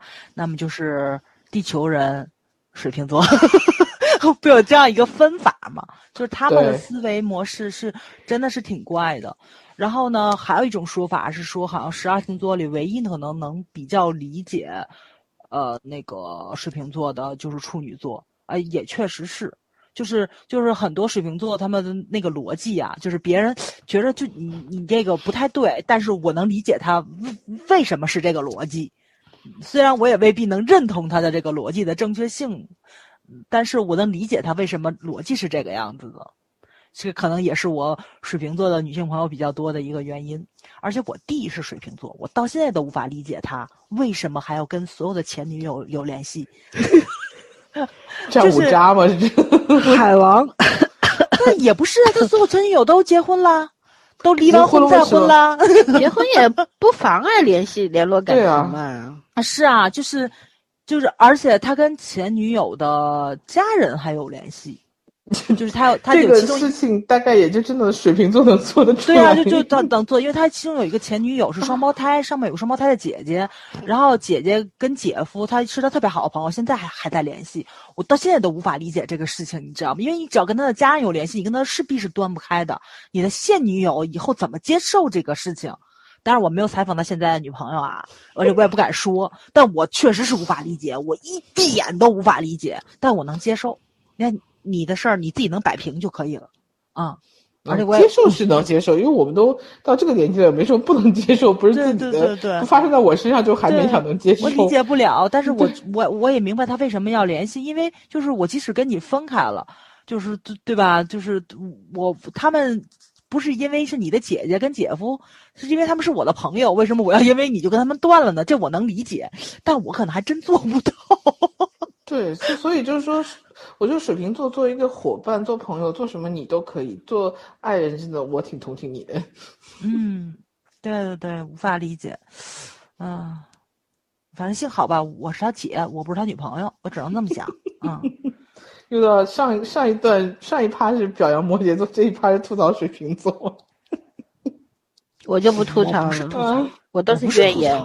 水瓶座的男生和女生是不一样，但是从换个角度来看，他们真的很有创造力和想象力。这个东西，我觉得就是他们那个创造力和想象力的思维方式，图像性都不太可能会有。嗯，啊，你说这个，想起来了，我朋友给我讲过一个段子，然后呢说就是他知道的一个人，在浴室的天花板上做了一个，我可能给我可能在节目里面说过，他做了一个星象图，然后躺在那个浴缸里是正好能看到那个星象图的，然后他就想买一个。对他就问我你猜这是哪个星座？我说。这是水瓶，他说你怎么知道的？我说因为这么自恋，还这么有空，还这么能作的，除了水就瓶座也没有别的星座。的是的，好无。聊。对对对对对，你是要睡在浴室吗？你 脑子有病，无法理解。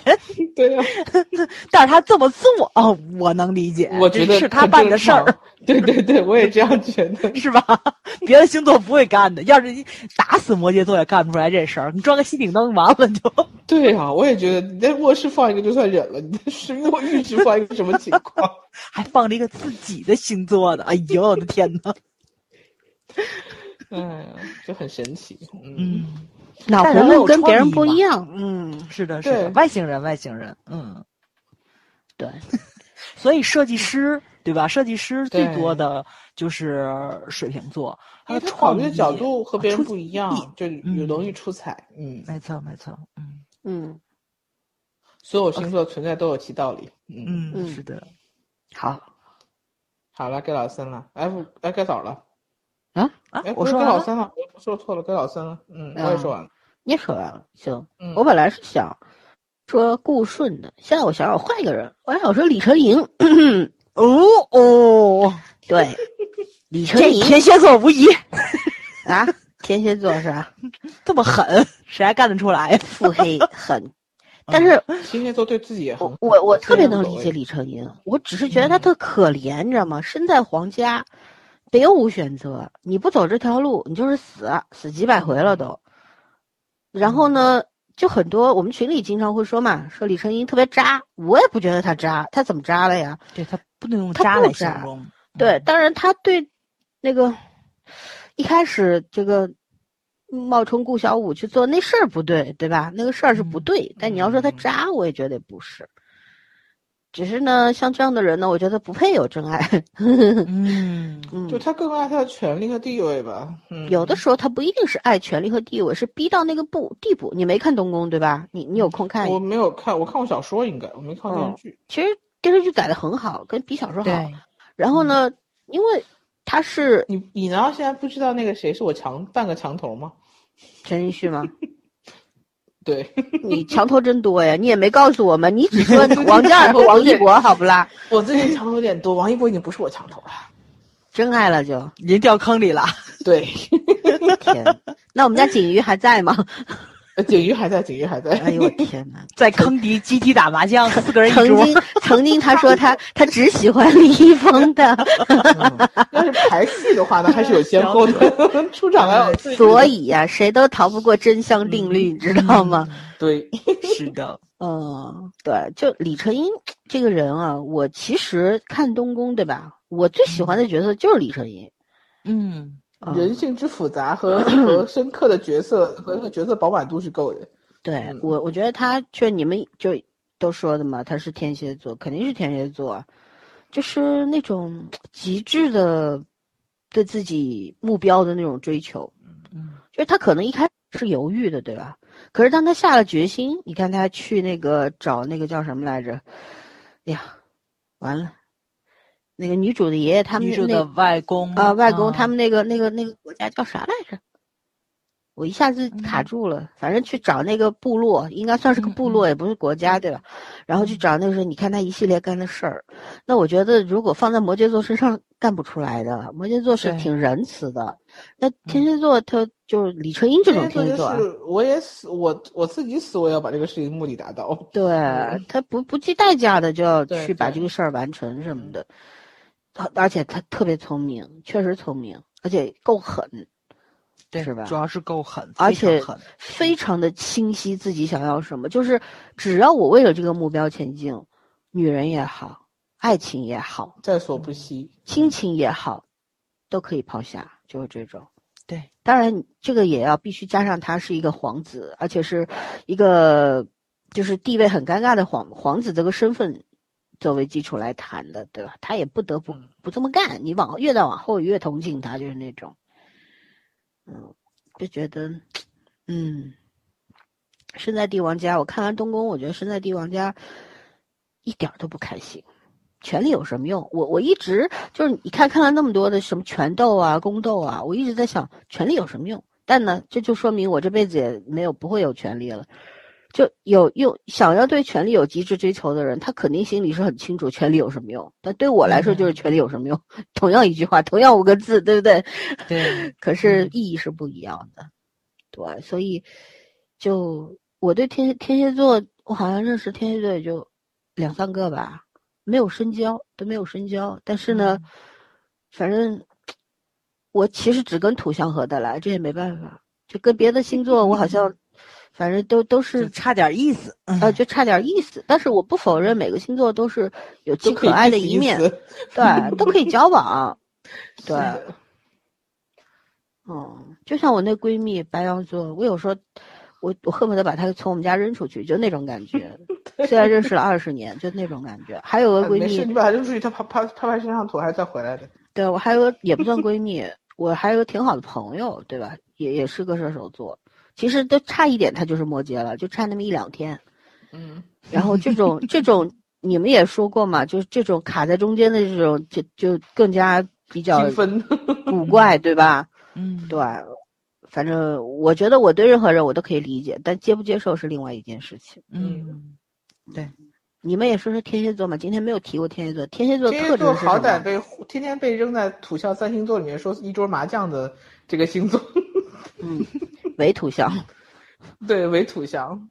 天蝎，因为我觉得他被扔到土象星座的原因，就是他闷骚起来是蛮闷骚的，嗯，就是有点会有点混混淆到土象星座的那个风格里面去，对，而且坚持性性啊，什么对，就是的也挺像嗯对土象星座的，就是我只要想做这件事情，他就会计划的很周全，然后后一步一步去实行。嗯，嗯，对，但是天蝎座有的时候我不会喜欢，因为他可能跟我对攻，有时候他的那些心思我我是能感觉得到的，因为就看得明白，但是也没办法。人家不是一直说对攻就是要互相取长补短嘛，就是你要学习对方的长处，然后好像一直就说金牛座要跟天蝎座学的是天蝎座的这个怎么讲，对自己够狠，因为天蝎座就是做一件事情的话，他是不在不会介意够不够对自己够不够狠，他对自己一定够狠，就我对自己可以做这样的事情，我对别人一定可以做，然后就说天就是金牛懒嘛，因为就是有很多事情是知道这件事情可以做成，不想做，累啊，不想干，现在也没什么不好，就是天蝎就会能能做到，他一定能做到，但是就同样的就是怎么讲，天蝎要学金牛不要钻钻钻牛角尖的这这个东西，因为金牛已经很爱钻牛角尖了，但是金牛好处就是会适当的平衡，天蝎不是的，天蝎如果做要要给自己定个目标的话，他通常就很极致的要冲着目标全力以赴，这点有点超过金牛像摩像像摩羯，这点有点像摩羯，但是他有点怎么讲？我觉得他是和摩羯很不一样的地方在于，他属于摩羯就属于，呃，如果前面有一个路障，那我绕过去，反正也没有什么。天蝎座就是我要毁了它，就这种感觉。嗯，嗯，是这种，就就是是遇神杀神，遇对佛我我杀佛。我一定要就是完成这个目标，但是别人如果就是挡我者杀那种，摩羯座可能会哦，那那我绕一点也没什么，反正我能过去就可以，你只要不是故意来挡我的，就是这种。摩羯座是就不不是特别容易记仇的人，对，就你大家误会摩羯座特别容易记，其实容易记仇是天蝎，好不好？天蝎对，摩羯座就是那种，比如说路边路路中间有个石头，那你又不是故意来挡我的，你在这里我绕过去就好了。天蝎不是的，那时候我要劈开，就有点这种。我不管，我因为劈开它，我我可能自己手也会破，那我不管。嗯所以就是相对来说，可能就是更更容易在短期内，比如说成功的人，对能看到天蝎座的那个成功和进取力，但是最后那个赢家通常摩羯比较多，嗯，因为这个世界上不是你稳得住所有啊，对，就是你不是你所有的事情，你都要把它放变成你的对立面，或者必须把它灭掉，你才可以成功的。嗯，嗯，就是我觉着啊，可能还跟就是国家文化是有关系的。就是咱们国家的天蝎座，可能跟就是西方的那个天蝎座还不太一样。我到目前为止，我没有看到过报复心理特别强烈的摩羯女，因为天蝎女吧，啊，对，天蝎女，那想说嗯摩羯女，天蝎女，因为我觉得就是咱们国家女性好像都挺包容的，这个嗯包容就体现在非常多的方面，就是主要是被教育，的好，对规范的太太多年了。没错，没错，就只要你只要你有一定的善念，然后呢，他都不会跟你特别的去较真儿这个事情，所以这也是就是天蝎女挺招人喜欢的一个原因。啊，本身就有神秘感，然后呢，又特别的怎么说呢，又是那种善解人意。我是说，我说句实在话啊，就是咱们土象星座，即使是处女座这么一个能换位思考的人，也都不是善解人意的人。就是你就是就是别人一一一一一装，就在那种 嘿，你这你什么样我不知道，装什么装，就这种，你知道吧？越熟了嘴越毒，肯定是这种。但天蝎不是，天蝎多少少是会给你留那么一点点面子，我觉得这也是区别土象星座最主要的一个原因你认识的哪国的天蝎？啊。就你他遇到的天蝎，我对啊也觉得，我遇到了天蝎，我觉得早遇到水象，对你对水象星座都比较温柔，你不觉得吗？我对所有的女性都很温柔。不，不是女性，你是在对水象星座这件事情上嗯，就特别温柔。你跟他还是可以合得来的那种。对，因为对对我觉得早是那种就是大而化之的，其实你跟他合得来，主要还是你自己比较好相处。对，我觉着很多原因是因为是狮子。磨我不嗯是，我觉得很多原因不是因为我的处女座，因为我处女座跟跟天蝎是合不来的，我的嗯狮子是跟他能合得来的，就是我也不知道为什么天蝎好像特别喜欢狮子，他不只是喜欢我啊，他也特别喜欢狮子特别喜欢。天蝎，何止啊？狮子还特别喜欢双鱼呢。哦，对，狮子喜欢双鱼，这个是真的，但是我我觉得狮子不喜欢是 天蝎座，对，巨蟹也是可以的但不喜欢太重了，他怎么会喜欢天蝎座？你就一个是特别阳光的，一个就稍微有那么一点点阴暗的，就是很多事情，当就是就是你就是你只要不聊具体的事件，但是只要到一个具体的事件上，两个人分歧是非常严重的。就是狮子座是那种什么事情都要摆在明面上说清楚，但是天蝎座不是，天蝎座是这个事情如果说对我没有利，或者说是可能会触动我一些敏感的神经的话，这个事情我装没看到，或者是我不我不表态，我暗地里去解决，这是狮子座完全受不了的一个举动。嗯，就但但是很有意思，就是天蝎有时候觉得自己是暗面的王者，但是在狮子眼里他根本不是。不是就一目了然，肯定的。对就是我其实相对来说我不太喜欢天蝎座，因为我好多老板都是天蝎，你知道吧？哦，天蝎一我特别老板，你就发现他所有的问题。我特别受不了的就是，就跟他们做任何事情都非常顺畅。我最受不了就是他们下命令，他们每次下命令都让我猜，他不跟你说，你猜。他说的话，我就跟他我我会跟他急，因为他不说他，喜欢给给每个人都都去猜，就是那种 是的，他不你显示自己心思心思很很那个什么。哦，我觉得这个事情，如果说你说出来了怎么做，我去按部就章的去做这个事情，会节省很多力气。但他不，他就让你猜着做，这就很难办了。这个事情，你在执行的过程中会有很多的细节是不达到他的要求的，他会带你继续谈话，继续让你猜。嗯，这个是你办对了还是没办对，你是不知道的。哇塞，我就我觉得这种事情特别光火儿，你知道吧？但是，但是其他方面都没有问题。而容忍三秒且钟滚。对，而且我身边其实没有什么天蝎座的人，我但是我最好的发小是天蝎座，她的老公也是天蝎座，跟我关系也很不错。这是嗯最奇怪的一件事情，就是我对他们的容忍度是非常高的，而且他们对我也是非常好的。你要明白，天蝎座如果把你当成自己人的话，真的，真的是把你当自己人。对啊，嗯嗯，就是只有老子老只有老子能欺负你，别人都不能。嗯，他们也他们也不会欺负我，我啊不不不，我我我认识天蝎座都是这种德行的。对所以我就就是说，你你的那个星座盘子，因为你的狮子占位，所以你对土象、你对水象星座特别温柔。嗯，这这个可能也是原因，但是就是，但但但是就很难互相改变。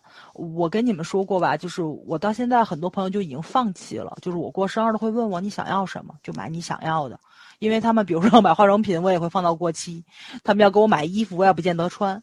但是现在唯一还在奉行他只买他想给我买的东西的人，就是天蝎座。这我我我今天刚把他前年给我买的生日礼物一件牛仔褂子拿出来穿，你知道吧？就他只他只送给我他想给我买的东西，而且他不问我。他上次他给我我也不问你啊，但是每次挑挑我喜欢的东西。但是咱两个人喜欢的是一样的，而且你也知道我喜欢什么呀，对吧？老三你哦对，老老三也送我化妆品，刚反应过来这个事儿，对对对，老三三需要把你从土里面拖出来。没错，没错，没错，就就这个事情，你知道吗？就是就是让我到现在都都无法理。他送吃的也是，然后他跟我说买的都是我爱吃的，我也不知道你爱吃不爱吃，不爱吃就就就给别人吃吧。我说哦行，就从来不问我意见。他用他的方式对你还是不问吧？对他用他的方式对你好，让你接受就接受，不接受不接受他会不开心的吗？你别告诉我呀，我不会啊告诉他。不说，对对，我我是绝对不说的，而且我一直都是就是就比如说朋友给我买的东西，你知道吧，我就不会送，我就不会再给别人，我我会自己留着的。就是嗯。我我就是那个自打跟老三买完潘海利根之后，我的祖马龙不就不用了吗，我就两瓶儿给了我俩妹妹，一人一瓶儿，但是其中有有有有一瓶祖马龙我没有送，我我小妹就就找我要，说姐你那瓶香水，我说我不能给你，我说那瓶是朋友出去度蜜月打回来送给我的。所以我不能给你。嗯，要是比要是我买的，我就给他了，他要我就给他了。但是是别人送我的，我就没有。虽然我也很少喷，但是我确实是在家里一直留着。就别人送我的东西，我是不会再往外送的。就多少是个心意，你必须得接受这件事情。呃这一点礼仪我还是有的，这一点还不错。但是我我送给别人的东西，你怎么处理那就是你的事情了，我是不管的。对，嗯。哎呀，就是说天蝎座，就是肯定是让你又爱又恨嘛，这个是确实是我我是挺怕那个什么的。你觉得天蝎座说话很温柔吗？没有我认天蝎座，尤其是关系好的，那一张嘴不死人也死也也挑。这跟夏磊雷似的那种感觉。对，哦而且真的就是扎扎的特别狠。我有时候觉得你你问题是，咱这仨星座也都是嘴很狠的，你别说天蝎座了。真不是，真不是。土象星座那狠，我知道你的范围，你的界限在哪儿。天蝎座那狠，嗯，就就跟你有时就是哪里要害捅哪里。嗯 对，你觉得他是你杀他全家那种感觉，就是他明明是一个随意说的一句话，然后你就会好，我反正我是会觉得好多好多时候过不来那个劲儿。要不是这么多年友谊的底子撑着我，我早就跟他绝交了，就那种感觉。啊，我知道你说的是谁。嗯，没有，不止一个，还有一个。我的，天，到底有几个？就天蝎那种，你跟他关系好的时候，你就跟他断不掉，因为你其实知道他心里面还是对你还是好的，还是柔软的。但是嘴就是说起话来，那真的就是，你你你想你想杀了他，就是那种感觉。嗯，嗯，但是转转天就好了，这个东西没说嘛。啊闺蜜都对对对，没有隔夜仇。闺蜜嗯夫妻一样，都是都是一辈子不知道多少次想杀了对方。然后天蝎说你的时候是很安全的，当他不说你的时候还生气了，完了你死定了，简直是。对啊，而且天蝎是那种，就是他把你当朋友，他永远不会放弃你的，就是那种。嗯没错没错、啊，虽然他也知道鞭策你没啥用，但隔三差五还是鞭策你一下。对对对对，嗯，对，所以天蝎就是个很矛矛盾体，就是如果我们作为土象星座跟天蝎是合，就是在工作职场上是真的合不来。就是你不要什么东西让我猜，你跟我说一个范围我最烦。猜了，真的烦死了。他们就很喜欢去跟你谈一些虚无的东西，然后 他告他他以为他讲清楚了，对然后你根本不知道他到底想什么呢。对，就你就感觉你是在北京的立交桥上来回转，就找不到出口，你知道吗？直接问他呀，你到底要表达问什么了？不，你问了之后，他会再给你讲一套这个东西。对对，那等那就哦如果是我的话，如果这样对待我，我肯定给你给第二天我就第二次我就不听你的，你要不就直接直接说在，天蝎座手下干不了仨月的。嗯，我我我好像没有天蝎的老板，没有。对，嗯你要碰到天蝎老板，你就你不是你死就是他亡，就是这种。啊我最喜欢的一个老板也是个土象星座，对啊，嗯，就就是咱很合得来。嗯，我就土象星座之间是没有太大问题的。然后土象星座其实服务能力也很好，就我们没有 那么挑剔。其实你你们跟双子座一起工作过吗？我 我我我只跟双子座一块儿生活。我这辈子都不想再跟双子座工 工作第二次了。我跟你说真心话，哎，双子座、水瓶座对我都是人生挑战。我我想问你，你你的双子座工作的时候会自言自语吗？不会，哇，会，而且他会，真的老三会的。会，而且啊我他爸不会 自问他要知道吗我会以为他是老年痴呆。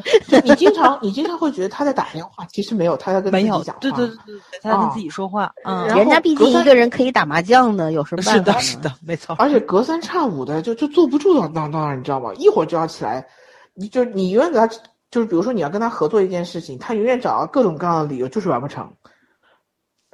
而且那个理由都听起来很充分很难配合。对，他会给你各种理由。嗯，然后你，哎，你真的是一开始就是还挺生气，后来你就想算我自己干吧，我等他等到花儿都谢了，也大概也是等不着的。但是双子座有一个最大的优点嗯，他不会假自己之名让你来服从他，也不会说让你来赞同他。就是啊，你可以保留你的意见，没有关系，咱两个人不一样也也也是可以的，对。嗯哦，这一点我觉得还还是就是合作起来还挺愉快的。嗯，所以，但是问题是，就是什你是什么样的工作？比如说，你这个工作需要在老板面前交流的话，你就很占下风。他也没有什么抢功的嫌疑，但人家天生嘴甜，会说，嗯，就就就是有各种各样的问题。哎，这倒还真没有。嗯，我认识的还是有的，嗯，就是所以老板的欣赏，因为老板是个水瓶座，会更欣赏他一点，所以很正常。嗯，对，所以我我我终生的梦想是不要再和双子座合作了。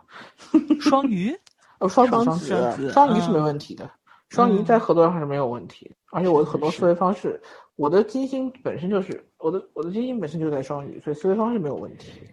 嗯，啊，哎，算了，超级多还是老天爷是我的金星好像在水瓶哎。对，老森，你这样子的话，所以你的那个爱情找了小鱼吗？跳出来了，对吗？对对对对对，自动跳出来了。哎呦，笑死了。哎，漏网之鱼。可我其实想想要找一个摩羯座，没找着吗？不是，其实我其实谁都不想找，我就我自己玩嗯最高兴。两个摩羯座在一屋里，大家会觉得这个屋没人。嗯，两个人天天就靠摁就能就能沟通了。嗯嗯嗯，现在有手机那就完了，现在有手机连摁都不用摁了，就直接在手机里面摁，都不带出那声。那倒也不是，其实我就觉得，其实两人相处呢，只要不尴尬就好了。还有呢，就是性格不能不能差得太远，性格差太远的人真的相处非常累，需要一个非常非常长的磨合期一样都没劲呢。不用完全一样，就是、嗯，就是能够有相似的部分，有个百分之四十到五十就可以了。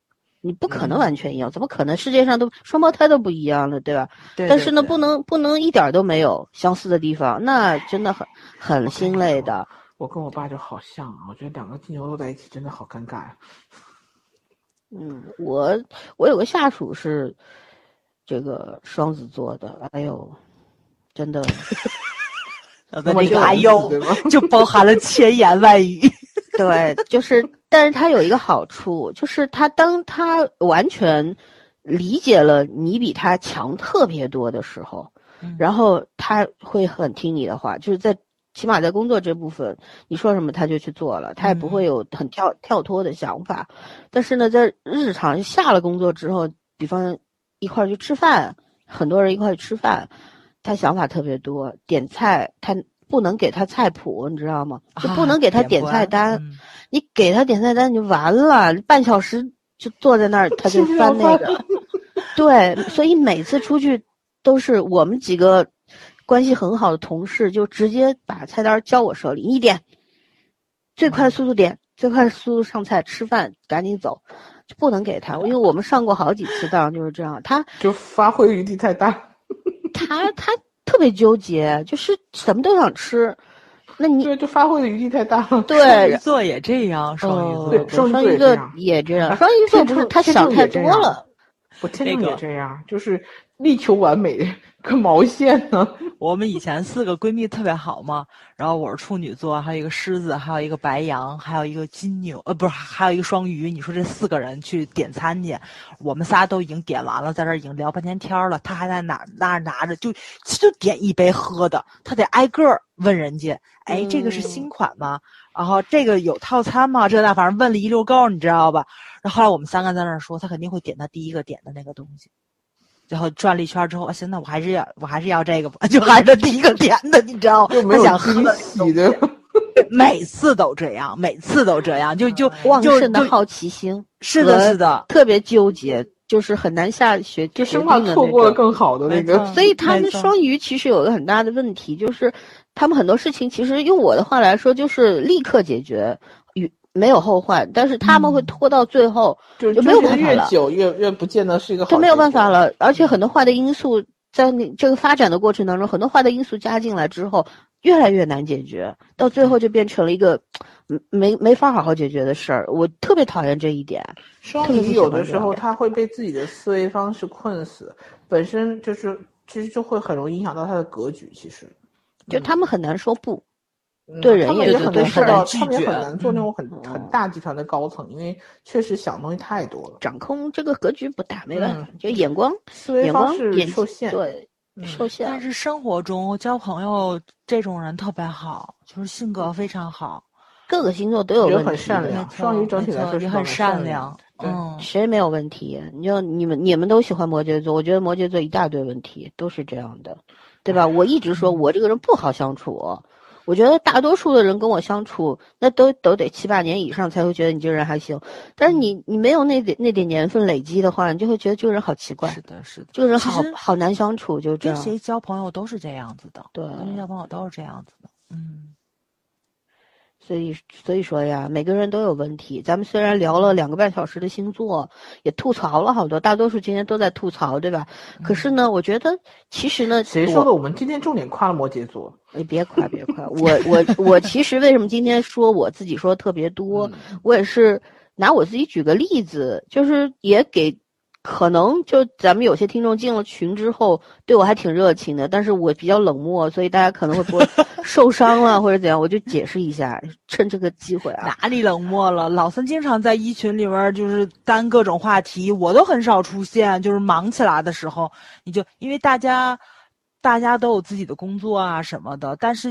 但是一直在群里面活跃气氛的人可是老三。你看我那二群，天天长草。谁说的？老三每固定要去二群捞一下好吗？对对对对对。大家吃午饭了吗？不，就去捞一下。我每天早晨我也会我也会露一脸，告诉大家我起床了，倒个澡。对这个东西不是有的时候，因为我我还是觉得在日我们建立了一个呃微信群，去欢迎朋友们来，听众们来，听友们来群里边。对他们是有一份责任心在那儿的，就是说，我们有的时候要保护大家，是因为就有你像有的时候群里边撕起来了，但是呢，其实大家可能只是立场不同而已。可是这个话话话赶话赶到最后肯定是要吵起来的什么的。那你作为群主，你总得中间调停一下，是吧？大家何必呢？每天一块聊天的，也没有必要为了网上一些事情或者。就是也不是什么原则性的问题，就大大吵一架，真没必要伤了和气。这是一个，还有一个呢，就是觉得有的时候可能群里会有一些比较极端的人或者怎样。我觉得，我觉得大家群起而围攻呢，对人家也欺负人家，感觉是。那我自己来吧，反正我一个人怼你一个就够了，就就这样。对，有的时候只是不想。出于一种就是对群友的保护，因为什么？来者是客，你来了我们的群里边，我们对你们有这份责任，就仅此而已。可能别人觉得我说这话有点虚伪，或者，但我就是这么想的。我也觉得，其实一个群一百天没人说话，我也不在乎，就我就这样的。但是你做你做了这个群主，我不是在乎群主这个位子，而是觉得你在这个群里边了，对我对你有这份责任心，对吧？所以。就该做的事情要做，哪怕我再忙，抽空也要跟你们说两句。有些事情如果大家有求助的，比如法律上面的问题或者怎样的问题，那我 OK，我可以回答的，我也会尽量去详细的用能理解的方式去回答，就这样。嗯，就做好自己的事儿呗，也没有什么别的想法或者怎样，对吧？毕竟是我们建的群，人家是因为喜欢我们来的，就是所以。对大家好一点是应该的，但是呢，就是就好一点啊，不要太希望我们好太多。还有呢，就是我觉得在我们的群里边，来我们群里边呢，其实可能大家有些就是因为喜欢听我们这个聊节目，然后呢也挺想到群里边来寻找同同类的，或者说呢跟我们多聊聊切磋切磋，增加一下感情什么。我觉得都挺好的，因为现在人都很孤独嘛。然后到群里来，我们不喜欢任何以群体或者组织为名的这种，呃，这这这种单位啊。我们只是觉得有一个平台提供给大家，能够好好的聊聊天儿。因为现在在网络上面，这个舆论环境不好，有些话讲起来你打不过人家呀，你有道理你也没有用呀，因为人家不讲道理嘛。那至少我们提供一个平台，大家可以聊聊影视剧，聊聊文学。甚至于八卦、吐吐槽、吐吐老板、吐吐 什么讨厌的人 都可以，不限于影视剧什么的，都都可以聊。除了一些特别敏感的，然后涉及到要关群的这种东西不能聊。那我们也是不是不是我们怕，知道吗？也不是说我们自己这个我审查能力强，只是希望这个群能留着。你今天痛快了，你把这个群说没了。你也失去了一个继续聊天的地方，不是吗？你也导致其他群友失去了一个可以聊天的地方，所以有的时候只不过是适可而止而已，而不是说畏惧什么或者害怕什么。嗯嗯，因为有些话你上别的地地儿说去，你也照样能说，为什么非要在这儿说呢？嗯，对吧？别人也不是说什么哦，就劝你一下，哎，算了，咱们打住吧，你就要怼人家说，哎，你是不是？这个自我审查能力也太强了吧？你害怕什么呀？什么呀？我觉得这种话以后我不希望在群里看到，因为说这个话呢，确实是对群友们没有任何的观察，也不太明白我们的用心。说实话啊，我鼓励有个性，但是呢，不要太别致。对，反正这就作为这期节目的结尾吧，结因为我们今天聊的这个本来就是胡扯，因为还是开头说的那句话，没有一个作者在创作角色的时候是先设定星座星座的，没有，只是观众咱们交往也不是先问你哪星座的，对吧？相亲，相相相亲也不问星座，问什么星座呀哎？对吧？到最后大家处不来了，才会说哦，这个人星什么星座的，所以我跟他处不好。这这是只是一个理由而已，一个借口而没已。错，没错。对吧？人人和人相处交的是心，对吧？如果说交不了心的，咱们最起码保持礼貌，保持互相尊尊重就可以了。其他地方就不，其他东西就不谈。但是呢，最重要的还是，不管你你跟任何人交往，或者你跟自己的家人相处、跟父母相处、跟爱人相处，我觉得还是，呃，多换位思考比较重要，而不是说哦，你是什么星座的，你是什么那个生肖的，所以我跟你处不来，你就这就直接把你们之间的可能性全部都抹杀掉了，切断了，啊，那那会是对彼此都是一种很大的伤害，咱们就不要干这种蠢事儿，好吧？嗯，那我们今天就到这儿，星座的话题以后还会聊的，以后以后我们想到别的主题的时候，我们继续，好吗？那就这样，拜拜。嗯，拜拜。Of champagne and wait for a song to begin.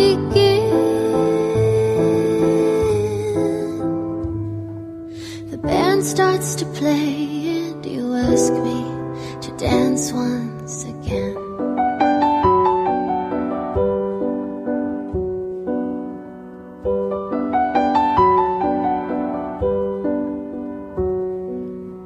Fifty-nine years have gone by since you said yes. Even now in your hospital bed, you still look your best. We might be old, but there's still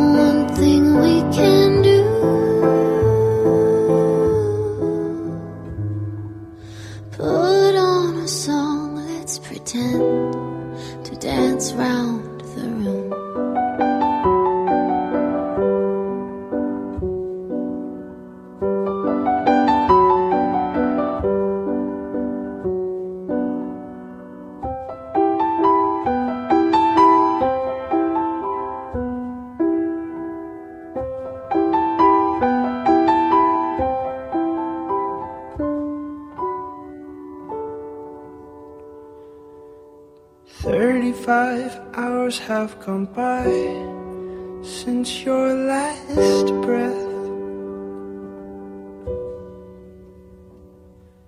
Memories of dancing with you are all I have left. Just a few seconds before it's my time to go.